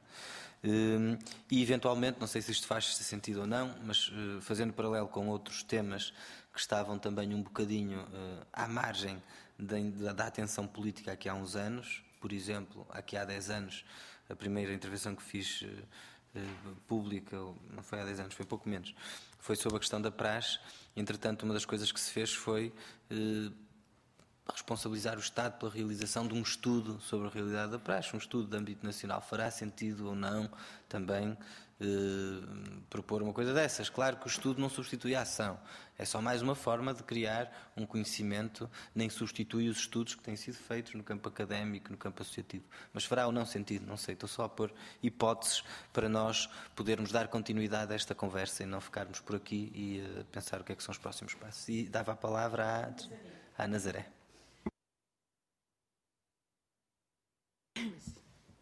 Boa tarde a todos.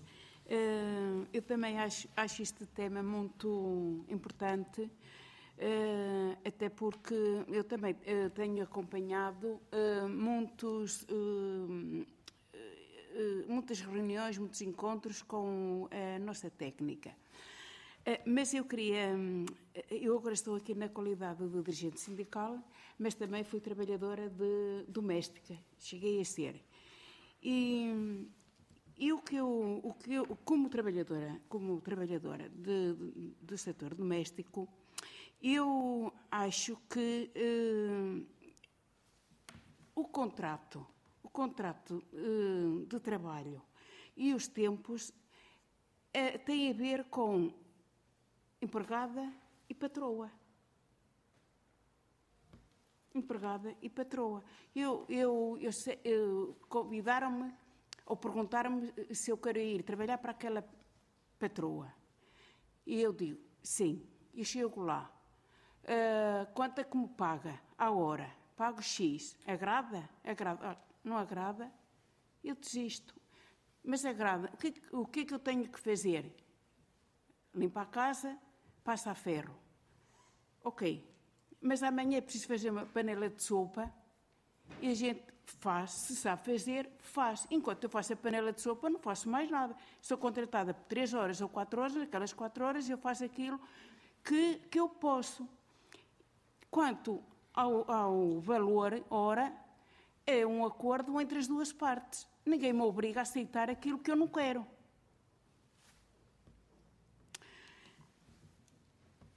Como, como trabalhadora, no meu entender, é assim que funciona e foi assim que funcionou comigo. Há confiança, eh, tem que haver confiança entre as duas partes, mas quando há qualquer coisa que acontece na casa da, da patroa, a, a empregada é logo a primeira a ser apontada.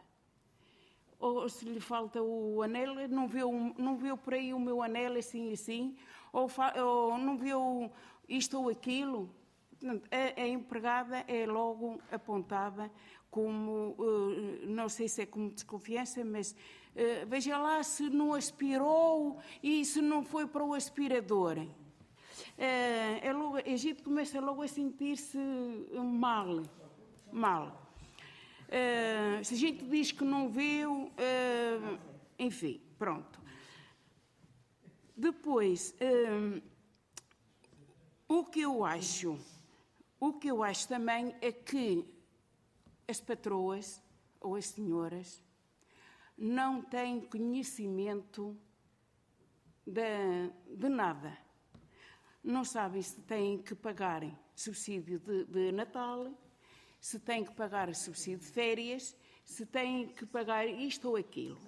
Não, não, não, não desconhecem, muitas desconhecem. Hum, eu, eu, posso contar uma, uma, uma, uma, cena, não é? Que, que apareceu lá no sindicato e que uma senhora, a, a, a empregada, disse para a patroa que já trabalhava há 10 anos lá. Eu nunca tinha recebido o subsídio de Natal. E houve um ano que ela disse: a senhora tem que me pagar o subsídio de Natal. E a patroa dizia: não tenho. A empregada insistia que tinha, que tinha a obrigação de lhe pagar o subsídio de Natal. E a patroa dizia que não, até que a rapariga foi ao sindicato. É claro que a nossa técnica disse que sim. O que é que aconteceu? Aconteceu que a nossa técnica faz um ofício para, para a patroa e não, não exige o subsídio de Natal daquele ano, exige o subsídio de Natal dos 10 anos atrás. A senhora ficou muito assustada. A senhora ficou muito assustada. Uh, ficou, ficou, muito, ficou assustada, foi ao sindicato e, e eu estava, estava presente e, e a senhora dizia eu gosto, eu gosto de si, mas eu estou com tanta raiva, com tanta raiva, com tanta raiva de si que você nem faz ideia. E, e, e a senhora sabe que eu não tenho, eu, eu avisei. A senhora não quis acreditar, foi a senhora que me obrigou a vir aqui. Está bem, mas era escusado de, de, de, eu passar por estas vergonhas e não sei o quê, dizia a senhora. Uh, bem, o certo é que ela teve que pagar os 10 anos de subsídio de Natal. Pronto. E depois eu pensei assim, é, é claro que agora vai despedir a, a trabalhadora, não a quer. Não, ela ficou com ela, porque gostava dela, gostava, gostava do trabalho dela, gostava da companhia dela, mas estava com muita raiva dela por me obrigar a pagar aquele dinheiro todo. E era o salário mínimo nacional. E era o salário, o salário mínimo nacional. O que, o que nós podemos e o que deve de ser exigido é que sejam, as patroas sejam obrigadas a fazer um desconto para a segurança social. E também, e também, mas tem, tem que ser, tem, eh, tem que haver uma, uma obrigatoriedade para, eh, para descontar, para que as trabalhadoras tenham acesso ao subsídio do desemprego. Ainda um destes dias teve lá uma que uh, tinha o, a carga horária completa, as 40 horas semanais, a patroa mandou embora, recebeu a indemnização, uh, mas ela não. Até lhe passou a carta para o Fundo de Desemprego. Mas a técnica, a nossa técnica disse-lhe: você vai à Segurança Social, meta, pode ser que tenha sorte, que eu duvido. Uh, isso é que é porque eh, uma trabalhadora que trabalha 40 horas semanais está, fica desempregada de um momento para o outro, uh, sem ter uma, uma base para sustentar, é, é, é chocante. E pronto, e disse, olha, não sei o tempo que demorei. Mas... Obrigado, Nazaré. Uh, uh, passava a Anabela, se calhar primeiro e depois, porque a Anabela tinha pedido para intervir. Uh, antes de mais tarde, boa noite, obrigada pelo convite também. Uh, eu tenho o privilégio de ser filha de uma empregada doméstica e toda a nossa vida económica, familiar, foi sustentada com o serviço doméstico. Uh, indo para a faculdade, por isso tenho todo o orgulho. Infelizmente, conheci muitos, muitas das perguntas e dissabores que daqui ouvia, às vezes das desconfianças, desapareceu alguém, ou às vezes até quando a minha mãe não queria trabalhar para determinado patrão, de ter sido chamada à polícia porque tinha desaparecido um relógio quando efetivamente nunca tinha desaparecido, mas era uma obrigatoriedade para ela regressar ao trabalho, porque o trabalho dela devia era estar lá a trabalhar e não com ideias na cabeça. Um, isto também para dizer, fizemos um trabalho na altura com a Solidariedade Imigrante uh, do Serviço Doméstico, exatamente pelos abusos constantes que acabam por acontecer e que a ACT não resolve, não faz, não atua. Para também para situações em que tem que se formalizar um contrato para poder ter uh, a sua situação regularizada perante o Serviço de Estrangeiros e Fronteira e em que o Serviço de Fronteira acaba por ser até conivente a olhar um contrato de trabalho e perceber que um contrato de trabalho corresponde a um IAS que agora são os, os, famosos 421, mas eram 419 durante muito tempo, para alguém que faz um uh, serviço interno, alguém que é empregada interna, olhar e perceber que aquele contrato é impossível funcionar daquela maneira, mas é uma forma de pagar cada vez menos impostos. E ser conivente, mas não é a única que é conivente. A própria Segurança Social, durante muito tempo, também é conivente. Uh, o trabalho a dias, como muitas. Eu trabalho também com um grupo de teatro de senhoras que dizem, Belinha, eu comecei a servir como mulher a dias com os 14 ou 15 anos, não é? O trabalho a dias não é? implica e, e, e está estatuído. Nós vamos à tabela da remuneração horária, ela está lá, corresponde a X valor, corresponde uh, a um determinado valor que é pago, e o certo é que em termos de regalias e benefícios Zero. Realmente tem 25 anos, mas pensemos que as trabalhadoras, disse que trabalhava também com trabalhadores industriais, que fazem das 6 às 9, e uma grande maioria começou a trabalhar das 6 às 9, de manhã e à tarde. A minha mãe também teve que o fazer, porque o joelho já começava-lhe a cansar de limpar o chão, e ela disse que pelo menos teria alguma coisa na reforma em contrapartida, enquanto serviço doméstico, é outra vida, porque cada vez que tem que trocar de patroa, não vai ter direito nenhum, tem que ir continuar à procura de outra patroa e, e não vai a um centro de emprego à procura de alguém que tenha. No entanto, como trabalhadora industrial, trabalha das 6 às 9, a empresa abre falência ou a empresa resolve dar-lhe a carta para o fundo de desemprego, ela recebe. Mas a outra, noutras condições, como serviço doméstico, não recebe. Aí isto faz-nos repensar porque é que nós estamos nesta situação em determinado momento. Alguém que trabalha no serviço como trabalhadora de limpeza, a determinada altura ela não vai limpar a partir de determinada altura, porque existem regras. Uma do serviço doméstico também deveria ser aplicada essa mesma regra. E é isso que deve ser enquadrado em termos de Código Geral, por isso é que não, não pode estar no específico, porque existem regras que ela não pode obedecer. Olhemos para o elenco do que é que ela tem que fazer e realmente não está descrito na maior parte dos contratos, e por, por ela ser verbal, não está descrito qual é que é a função que ela deve ocupar e qual é que não. Se lhe disser que hoje limpa o cão, ela vai limpar o cão. Se amanhã lhe disser que, olha, hoje quer que tu limpes a fossa que está lá embaixo, que ela vai ter que limpar a fossa. Porque não existe uma descrição realmente do que é. E quando nós vamos ver o que é que a pessoa do serviço doméstico pode fazer, é sim, elencado enorme. Enquanto que em outras circunstâncias poderia ser diferente. Realmente esta questão de se nós mantivermos esta relação de confiança e não encararmos como uma relação de realmente laboral, implica que, na realidade, ninguém possa fazer fiscalização. E não é só o ACT, é também o CEF. Em muitos dos contratos para, para os imigrantes, quando é preciso uma fiscalização, como é que o CEF vai dizer que vai fiscalizar um serviço doméstico? ele não vai bater à porta quando muito telefona à patroa para lhe fazer uma pergunta. Não, não vai bater à porta.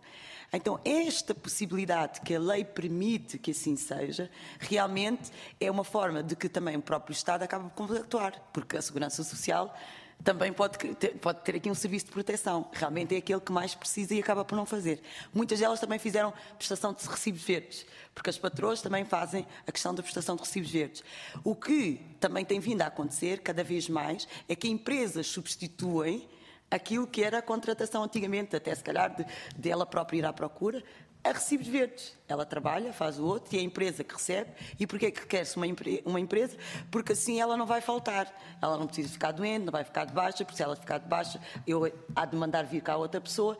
Então continuamos a penalizar cada vez mais um serviço que realmente nós todos achamos que era necessário ou pensávamos nós que era necessário. E uma das questões que tem que ser vindo levantada, tanto na questão com as mulheres, como com estas mais idosas agora, quase todas que fizeram o êxito rural, para depois também não ser só sobre os imigrantes, é que muitas das patroas, porque acabam por ser grande parte das vezes, mesmo que seja o patrão a que passa o dinheiro, são as patroas, somos enquanto mulheres, que acabam por estar à frente, um serviço que se entende que não se quer fazer ou que não se tem tempo para fazer para fazer o trabalho, que também é muito mal pago. Na realidade, é muito mal pago. Mas nós sabemos, se nós não o queremos fazer, é porque ele tem algum determinado valor. É porque nos cansa, é porque não tem algum. E este valor não é encarado. O trabalhador de, serviço, de limpeza é 2 euros e tal. Nem por isso deixa de receber subsídio de desemprego. Mas é 2 euros e 72. Agora, não, eu ainda tenho a 2,72, infelizmente. Ainda, ainda havia recebido. E ainda, ainda tenho a 2,72. Ainda. Não, não, eu não. Eu, eu, alguém está a ser roubado. O problema é que a ACT não faz nada. Não faz. E este, este continua a ser o serviço mais penalizado em termos de fiscalização, em termos de realmente nós, enquanto Estado, sermos coniventes, porque toca vários setores e realmente acabamos por estar. E isto é que eu acho que os 25 anos não nos ensinaram, ou nos ensinaram a reforçar aquilo que é o patriarcado. E continua a ser um trabalho que é feito por mulheres, é um trabalho que não é valorizado, e por não ser valorizado é aquele que menos setor tem. Basta vermos aqui também a força do sindicato. E aqui falo também em relação a isso, porque muitos outros sindicatos acabariam por, se calhar, se ter aliado ao sindicato, exatamente este do serviço ou outro, e dizer: não, se é para um, é para todos. É para um, é para todos. Não é só para uns. E é neste aspecto que também temos que nos unir. E aqui, enquanto associações, enquanto organizações, exatamente para dar esta força. Porque realmente é, isto é preciso. E enquanto isto não assim não acontecer, não pode ser. O salário mínimo passa para 585 muito em breve. Eu já estou com a esperança dos 585, embora queremos os 600. E não vai ser para as mulheres. Continuará neste um IAS. Vai continuar. Eu, eu, tenho muitas dúvidas que ele melhor disto. E a, e a patroa vai dizer: Esta é a minha obrigação. Eu só tenho que pagar este valor. Muito bem. Mais alguma intervenção? Muito bem, Vivaldo. Eh, então, só antes de passar a palavra, só uma coisa. O regime da Segurança Social, nomeadamente aquele que consta do guiazinho prático que a Segurança Social faz, é uh, outro verdadeiro uh, escândalo. Uh, na minha opinião, humilde. e realmente, o tipo de direitos, o modo como são calculadas as contribuições e os valores que estão previstos são altamente problemáticos e creio que eh, também, ou seja, eh, aí o IAS é o valor de referência do, do, da, da, remuneração mensal que aqui aparece para efeitos de, de contribuições, o que significa que mesmo as pessoas que tenham a sua relação formalizada e mesmo as pessoas que têm os descontos feitos, que já serão uma pequena minoria, mesmo essas estão a ser condenadas a carreiras contributivas miseráveis e, portanto, a pensões que serão também de valor muito baixo. E, portanto, há aqui um conjunto de problemas que, que, que depois vão em, eh, em catadupa, não é? Ou seja, que que depois entrou. Mas a Vivalda queria falar. a 585 sim, sim, sim, é uma claro. diferença abismal. Claro. De 421 a 585 que vai ser no futuro. Sim. Aliás, eh, só, só um, um, um, parênteses, eh, na verdade, há outros regimes que não são tão maus como estes, mas há outros regimes na segurança social eh, que, que, em que as pessoas estão a descontar por valores muito, muito baixos. Basta lembrar que, por exemplo, uma realidade que, que se cruzam, penso que não muito, mas em alguma coisa a se cruzar com esta, 40% dos trabalhadores independentes estão a fazer descontos como se estivessem a ganhar valores de 210 euros mensais. Imaginem o que é uma prestação de desemprego, nos pouquíssimos casos em que ela existe, ou uma reforma feita com carreiras contributivas de 210 euros mensais. E passava então a Vivaldo. Vou tentar ser uh, rápida.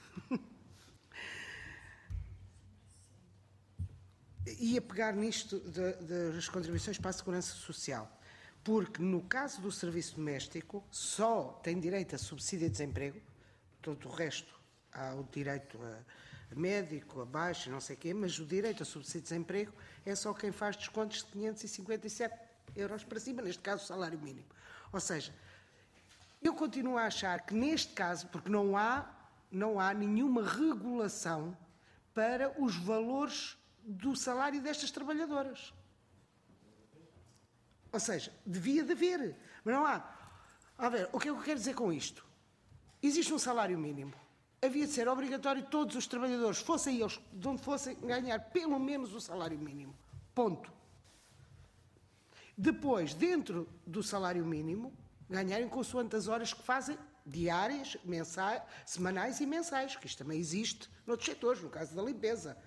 Todos os salários são baseados num salário mínimo nacional. Quem faz 40 horas ganha 557, quem faz 35 ganha menos. Quem... Ou seja, era esta devia de ser uma das, das, das reivindicações fortes para o, o serviço uh, doméstico. Depois, a questão do, dos tempos de trabalho. O que está mal, no meu entender, no serviço doméstico é as 44 horas. É? E nós sabemos que isto não são 44 horas no máximo, é ao contrário. Porque na prática, na prática, na prática, há trabalhadores que fazem mais de 44 horas. Não é as 40 horas, não é dizer assim, ok, tem que ter dois dias de folga. Acho que nem é tanto por aqui. São as 40 horas. As 40 horas podem ser distribuídas, o dia de folga obrigatório, para mim tem que ser sempre o domingo, ok, aí é descanso obrigatório. Mas depois o sábado poderá haver trabalho ao sábado. No momento que o horário, as 40 horas sejam distribuídas dessa maneira, que a trabalhadora diga, ok, eu posso trabalhar ao sábado, não, a mim não me, não me choca assim tanto. Claro que ninguém é obrigado a trabalhar ao sábado, se, não, se entender não trabalhar. Depois,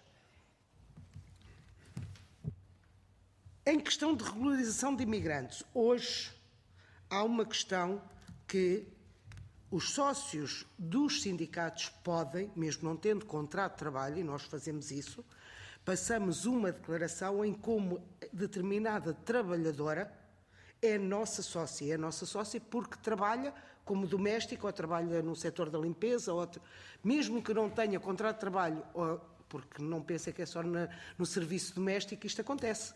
No serviço de limpeza, há muitas empresas que não querem passar. Neste caso, não é os contratos de trabalho, porque a gente diz sempre, ok, não tem, ao fim de 90 dias é efetivo e continua a trabalhar, mas são as declarações para a pessoa se poder legalizar. Então somos nós que nos substituímos uh, a isso e temos uh, hoje Uh, uh, podemos fazer isso e depois o trabalhador dirigir-se ao CNAI. Muitas vezes nós vamos com o próprio trabalhador. Última coisa para dizer o seguinte: eu acho que, há um, que só há uma maneira, uh, não é só uma, uma das maneiras para que o serviço doméstico começasse a ter visibilidade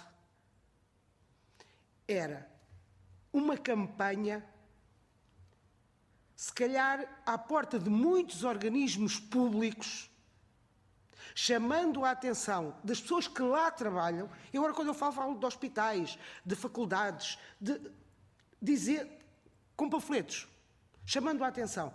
Por exemplo, eu, eu tenho esta ideia porquê? Porque nós fazemos todos os anos, a nível internacional, porque somos também filiados na UNI, eh, uma campanha no serviço da limpeza porque há um dia, que é o dia 15 de junho, o Dia Internacional de Justiça para com os trabalhadores de limpeza. E nós fazemos, a nível do país, não temos delegações, distribuímos um panfleto em alguns pontos neste caso na cidade de Lisboa, nos aeroportos, ou às saídas do metro, pronto, e pomos sempre esse panfleto, como é uma questão internacional, em português, inglês e francês. Para este caso não era preciso. Agora, o que eu digo é, é um, uma coisa que desperta as pessoas que também têm trabalhadoras domésticas, muitas delas, para o que é a realidade da trabalhadora doméstica. Eu acho que é uma das formas, porque só a gente estar aqui, só fazermos eh, reuniões ou termos trabalhadoras domésticas a falar, ok, todos nós ficamos a saber o que se passa. E é o diagnóstico. Agora, como é que a gente trata? Muito bem.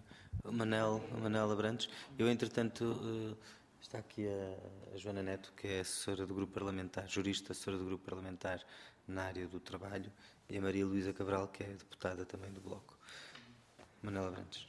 Uh, tentando só, só indo uh, responder um bocadinho uh, às perguntas que lançaste, embora sejam perguntas difíceis para responder assim de imediato, não é? mas também com algum, já algum pensamento sobre o que, sobre o que foi dito aqui. Um, perguntavas como, como, formalizar as relações de trabalho no setor. Eu acho que é fundamental ir trabalhando para formalizar as relações no setor e atenção que os dados que existem não me sugerem a mim que haja mais formalização do serviço doméstico agora do que havia antes. Por exemplo, os números de, o número de pessoas que desconta para a Segurança Social tem vindo a cair ano após ano, desde 2008. Uh, sei, sei, sei, tenho aqui o número. Tens, uh, tu atualmente tens, tu em 2016 tiveste uh, eh, 78.800 pessoas, mais ou menos, a descontar para a Segurança Social. E em 2008 tiveste 141 mil. Portanto. Uh, 2000 e quanto? O primeiro 78 mil? Sim. Eram quanto? Sim. Portanto. Tu tens em. O, o, pico foi em 2008, bem, o pico desde 2004, que eu tenho os dados desde 2004. Em 2008, tu tinhas 141 mil pessoas, descontaram nesse ano Portanto, trabalharam pelo menos um, um mês de descontos, pelo menos fizeram, por serviço doméstico. E em 2016 o número destas pessoas é, é à volta de 79 mil. Ou seja, está a haver uma, uma informação. Uhum. Portanto, uh, uh, ou seja, eu acho que o trabalho para formalizar o trabalho doméstico é um trabalho que vai em contramão de certas pressões para o informalizar. E, portanto, é um trabalho realmente, realmente uh, uh, difícil e importante. Nós estávamos aqui há bocadinho a falar de, de, de, É verdade, a lei, em muitos aspectos, acho que há aqui concordância, está mal feita e, por outro lado, não é cumprida. Uh, mas ela, uma das razões pelas quais ela não é cumprida, uma, não é a única, há muitas razões, mas uma delas é porque ela também é mal feita. Ou seja, a questão, a Cláudia, por exemplo, falou, referiu-me a lembrar agora da, da, da, questão do tempo de trabalho e do tempo de trabalho efetivo. Quer dizer, isto, não, isto é impraticável. O enquadramento, fora já da lei, mas em relação à regulação do serviço doméstico, o enquadramento na segurança social, em muitos casos, é impraticável é impraticável porque, quer dizer, só em teoria é que isto seria possível. Uh, uh, com pessoas que têm, trabalhadoras que têm várias entidades empregadoras, uh, conseguir que todas elas descontem pelo seu. Isto na prática, isto tem que se pensar numa forma, numa forma e por isso é que, e por isso é que eu acho que é, que é quer dizer, tem que se pensar numa forma de, de viável, quer dizer, prática das coisas poderem acontecer. É verdade, como, como foi dito pela. pela, pela hum, pela Vivalda. É verdade que muitas entidades empregadoras uh, desconhecem os seus deveres, isto também é verdade. E o sistema para elas também não é, também não é prático, também não é, não é intuitivo e não é prático. Em relação ao contrato de trabalho escrito, por acaso, eu acho que a obrigatoriedade ou não do contrato de trabalho escrito isto tem muitos prós e contras e eu também não sou, também não sou, uh, não, não, não tenho muita, muita coisa, muito, opinião muito definida sobre isto, mas a mim, por exemplo, espanta-me que, sendo o trabalho doméstico, por exemplo, o, o, contrato de trabalho escrito é obrigatório, por exemplo, no caso de pessoas estrangeiras, não é? E isto uh, está definido assim porque isto é um, um dos documentos fundamentais para, para a pessoa, necessários para a pessoa regularizar uh, a, sua, a sua situação em Portugal. No trabalho doméstico, a mim por acaso espanta-me que o contrato de trabalho escrito gere tantas resistências porque eu acho que a entidade patronal devia ser a primeira interessada no contrato de trabalho escrito. Muitas entidades patronais deviam estar interessadas, a meu ver, no contrato de trabalho escrito. Porque quando eu, quando eu fiz trabalho de campo e entrevistei pessoas que empregam trabalhadoras domésticas, havia, para já, desconhecimento, já foi dito, desconhecimento muito grande do que, do que são os deveres como empregador ou empregadora, mas também muita insegurança porque diziam estamos a pôr em nossa casa pessoas que não conhecemos, isto envolve os nossos, os nossos filhos e filhas, não? ou seja, eh, e por exemplo, essa é uma das razões pelas quais mais pessoas hoje procuram, por exemplo, empresas, que uma empresa que vá lá fazer limpeza, porque a empresa responsabiliza-se, é? Eh, e portanto, eu acho que da parte, aqui, eu acho que há aqui interesses, há interesses, claro, sempre entre, entre uh, trabalhador e, e, entidade patronal que são distintos, mas também há interesses comuns. E eu acho que a formalização é, em larga medida, um interesse comum. Atenção, em larga medida. Um, a fiscalização, é verdade que, que, a ACT não, não quer dizer, a, a, forma de fiscalização da ACT não se adequa ao, ao caso do, do, serviço doméstico, mas aqui há bocadinho a, a, a Esmeralda estava-me a dizer, eh, eh, quando, quando, quando se falava de uma patroa que não sabia que devia pagar o subsídio de Natal ao trabalhador doméstico, a Esmeralda dizia, nós lembramos-lhe, porque é isso, quer dizer, principal, o principal agente de fiscalização das condições de trabalho são as pessoas que trabalham, não é? Eh, e neste caso, então, eu acho que isso é, é, é fundamental, não é? Quer dizer, acho que, acho que, é, acho que, é, acho que é mesmo a primeira, a primeira coisa. Só, só hum, ou seja, eu acho que não é possível fiscalizar as condições. Eh, eu sou muito pouco fiscalista nesse aspecto. Acho que não é possível fiscalizar convenientemente as condições de trabalho no serviço doméstico se não forem as trabalhadoras domésticas as primeiras a fazer essa própria, essa própria fiscalização, digamos, no seu caso particular. Uh, claro, mas claro, claro, claro, não, mas claro que isto, não, mas claro que isto depois na prática, casa a casa, Pois, pois, exatamente, exatamente. Mas eu acho que, eu acho que é isso que temos, que temos que, que discutir. Hum, só dizer a última coisa, em termos de, em termos de, em termos de, de passos a dar, eu acho que, eu acho que hum, queria só reforçar que eu acho que os passos a dar que têm que ser dados, eu acho que as atividades que tu disseste uh, são importantes, eu acho que, que, que, deviam ir para a frente, eu acho que um estudo sim devia ir para a frente, nem podia dizer outra coisa, não é? Porque é o que eu mais faço. Mas, uh, mas eu acho que é importante também, além disso, continuar a, a fazer um esforço para dar realmente força e dar espaço à voz de quem representa estas partes aqui envolvidas. Uh, uh, sem querer voltar a bater na mesma tecla, mas o, o, o, a voz das trabalhadoras domésticas, a voz das entidades patronais, não é, ver, é verdade, é verdade, como dizia a Vivalda, que a questão só das, das entidades patronais não estarem representadas e não estarem organizadas é um dos mecanismos pelos quais uh, isto tudo há um bloqueio aqui da, da, do, do, diálogo, do diálogo entre as partes. Mas isto não, não tem que ser assim. Há países onde, não, onde, isto não é assim. E como é que isto aconteceu? É muito, é muito engraçado ver como é que, por exemplo, em França, quando apareceram, quando apareceram uh, organizações e federações que representam uh, uh, as entidades patronais, as entidades empregadoras de, de, serviço doméstico, foi precisamente quando o Estado começou a discutir legislação, não é? Que às entidades patronais não convinha. E, portanto, nessa altura não é? é? E nessa altura acontece em Portugal, só para vos dar uma nota, em Portugal eu acho que uma das organizações que mais deve saber de, de deveres de entidades patronais de serviço doméstico um, é a Associação de Defesa do Consumidor porque a DECO, porque a DECO, isto é só um exemplo que eu vos dou, recebe muitos pedidos de patrões e de patroas a dizer tenho um problema com a minha empregada doméstica, não sei o que é que hei de fazer, ajudem-me. É? E, portanto, eu acho que já há, já há, quer dizer, as entidades patronais não estão assim todas tão isoladas e tão individualizadas quanto isso.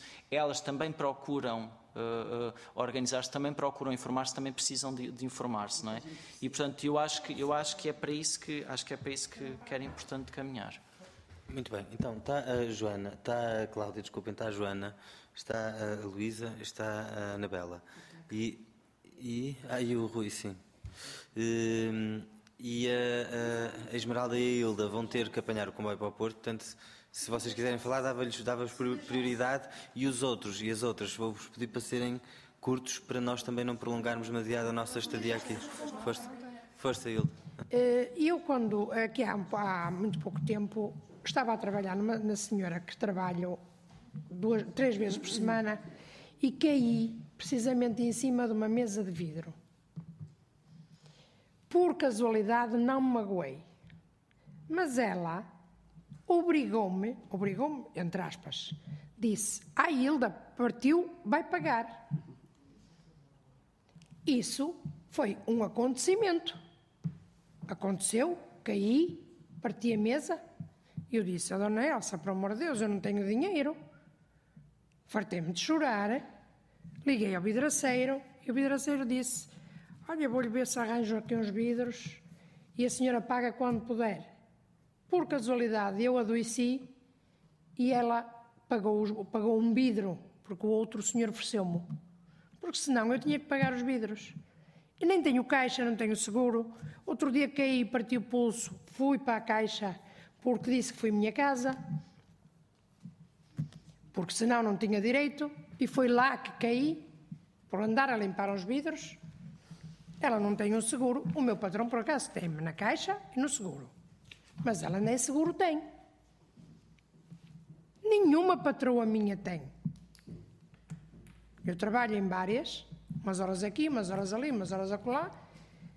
Dou em vez de oito, dou quase doze horas, o resto vai para o teto. Porque é, chega a hora de eu vir embora, eu digo assim: olha, sabe que são sete horas para eu ir embora. E a senhora diz assim: ai, mas eu tinha esta roupinha para dar a ferro e tenho aquilo para fazer mais não sei o quê. Eu disse: pois, mas é que eu não posso. Já lá, Hilda, tem que ser, tem que ser. E eu faço de graça. De graça. É isso. É assim, eu também sou empregada doméstica.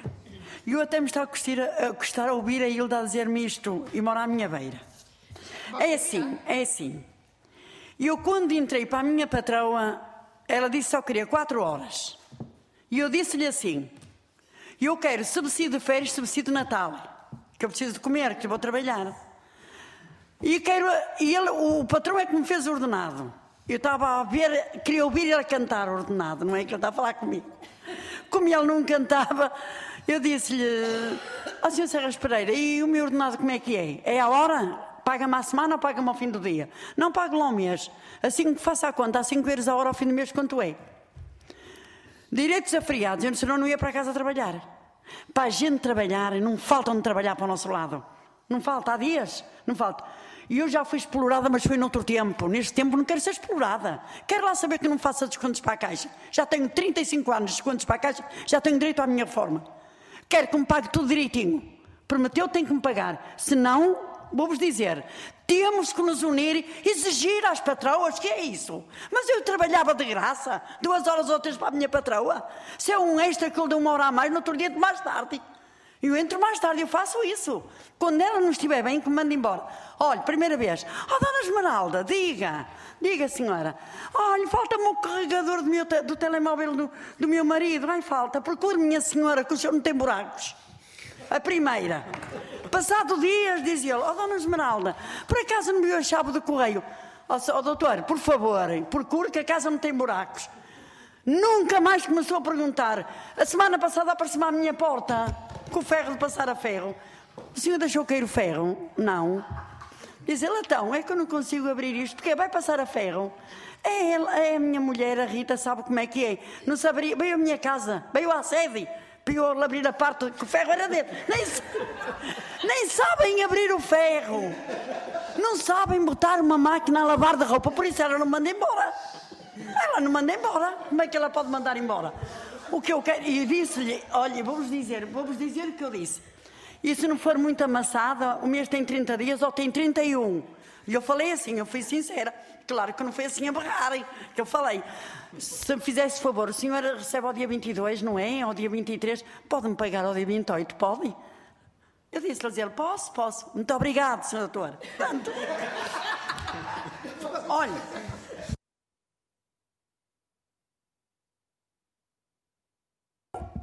Eu trabalho, mas ela tem que me pagar. Se ela não pagasse, ó oh Zé, juro, eu não trabalhava mais para a mulher. Ela não sabe fazer nada, não trabalhava mais. E é direitinho, nunca ajeitei segunda tão boa. A sério, nunca trabalhei. Trabalhei no país 30 anos. E a seguir andei a dias. Na última que andei sem ser esta, mandou embora em nome da crise, como já tinha dito. Foi fazer queixa dela ao tribunal. Diz ela para mim, o Ministério Público, seu advogado, sou eu. Sou eu própria. Até um melhor do que eu. Ela sentada à minha beira, parecia uma puta. Assentada ali à minha beira e a falar: Ei, tenho, vamos a um acordo. Mas que acordo? Acordo não. Só tem que me pagar aquilo que ela não me deu décimo terceiro mês. E o subsídio das férias do ano passado deu 1.800 euros. E, e passou o cheque ali e deu-me um chequezinho. Tem que ser assim. Tem que ser assim. Olha, eu sou assim. Eu, eu, a minha maneira de falar é assim, porque eu sou depois estou habituada a falar para os cheganos assim, dessa maneira e tudo. É assim que eu falo. E é assim que tem que me pagar. E eu nem olho, nem olho se esse ano, eu um até posso estar um, um bocado até ser prejudicada por causa disso. E eu, minha, eu disse, cala a boca. Muitas vezes, cala a boca, não vou falar, cala a boca. Não consigo. Não é assim, é assim, para os ciganos e tudo. Eu sou assim, eu sou assim. E ai que eu não faço assim. Já me tinha matado, e ai que eu não faço assim. Trabalho tem que me pagar. Nunca mesmo telefonou a perguntar onde é que estava o, o um, ou que estava outro, ou que estava outro. Tem que procurar ela procurar onde é que está, que a casa não tem buracos, que não é mais séria do que eu. É assim, assim é que tem que ser. E não falta, e arranjo gente para trabalhar, que é para mim que elas mesmo. Sabe o que é que ela já me disse a mim? Eu tenho tanto orgulho de ter a Dona Esmeralda aqui a trabalhar, tenho tanto orgulho de ter a Dona Esmeralda aqui a trabalhar.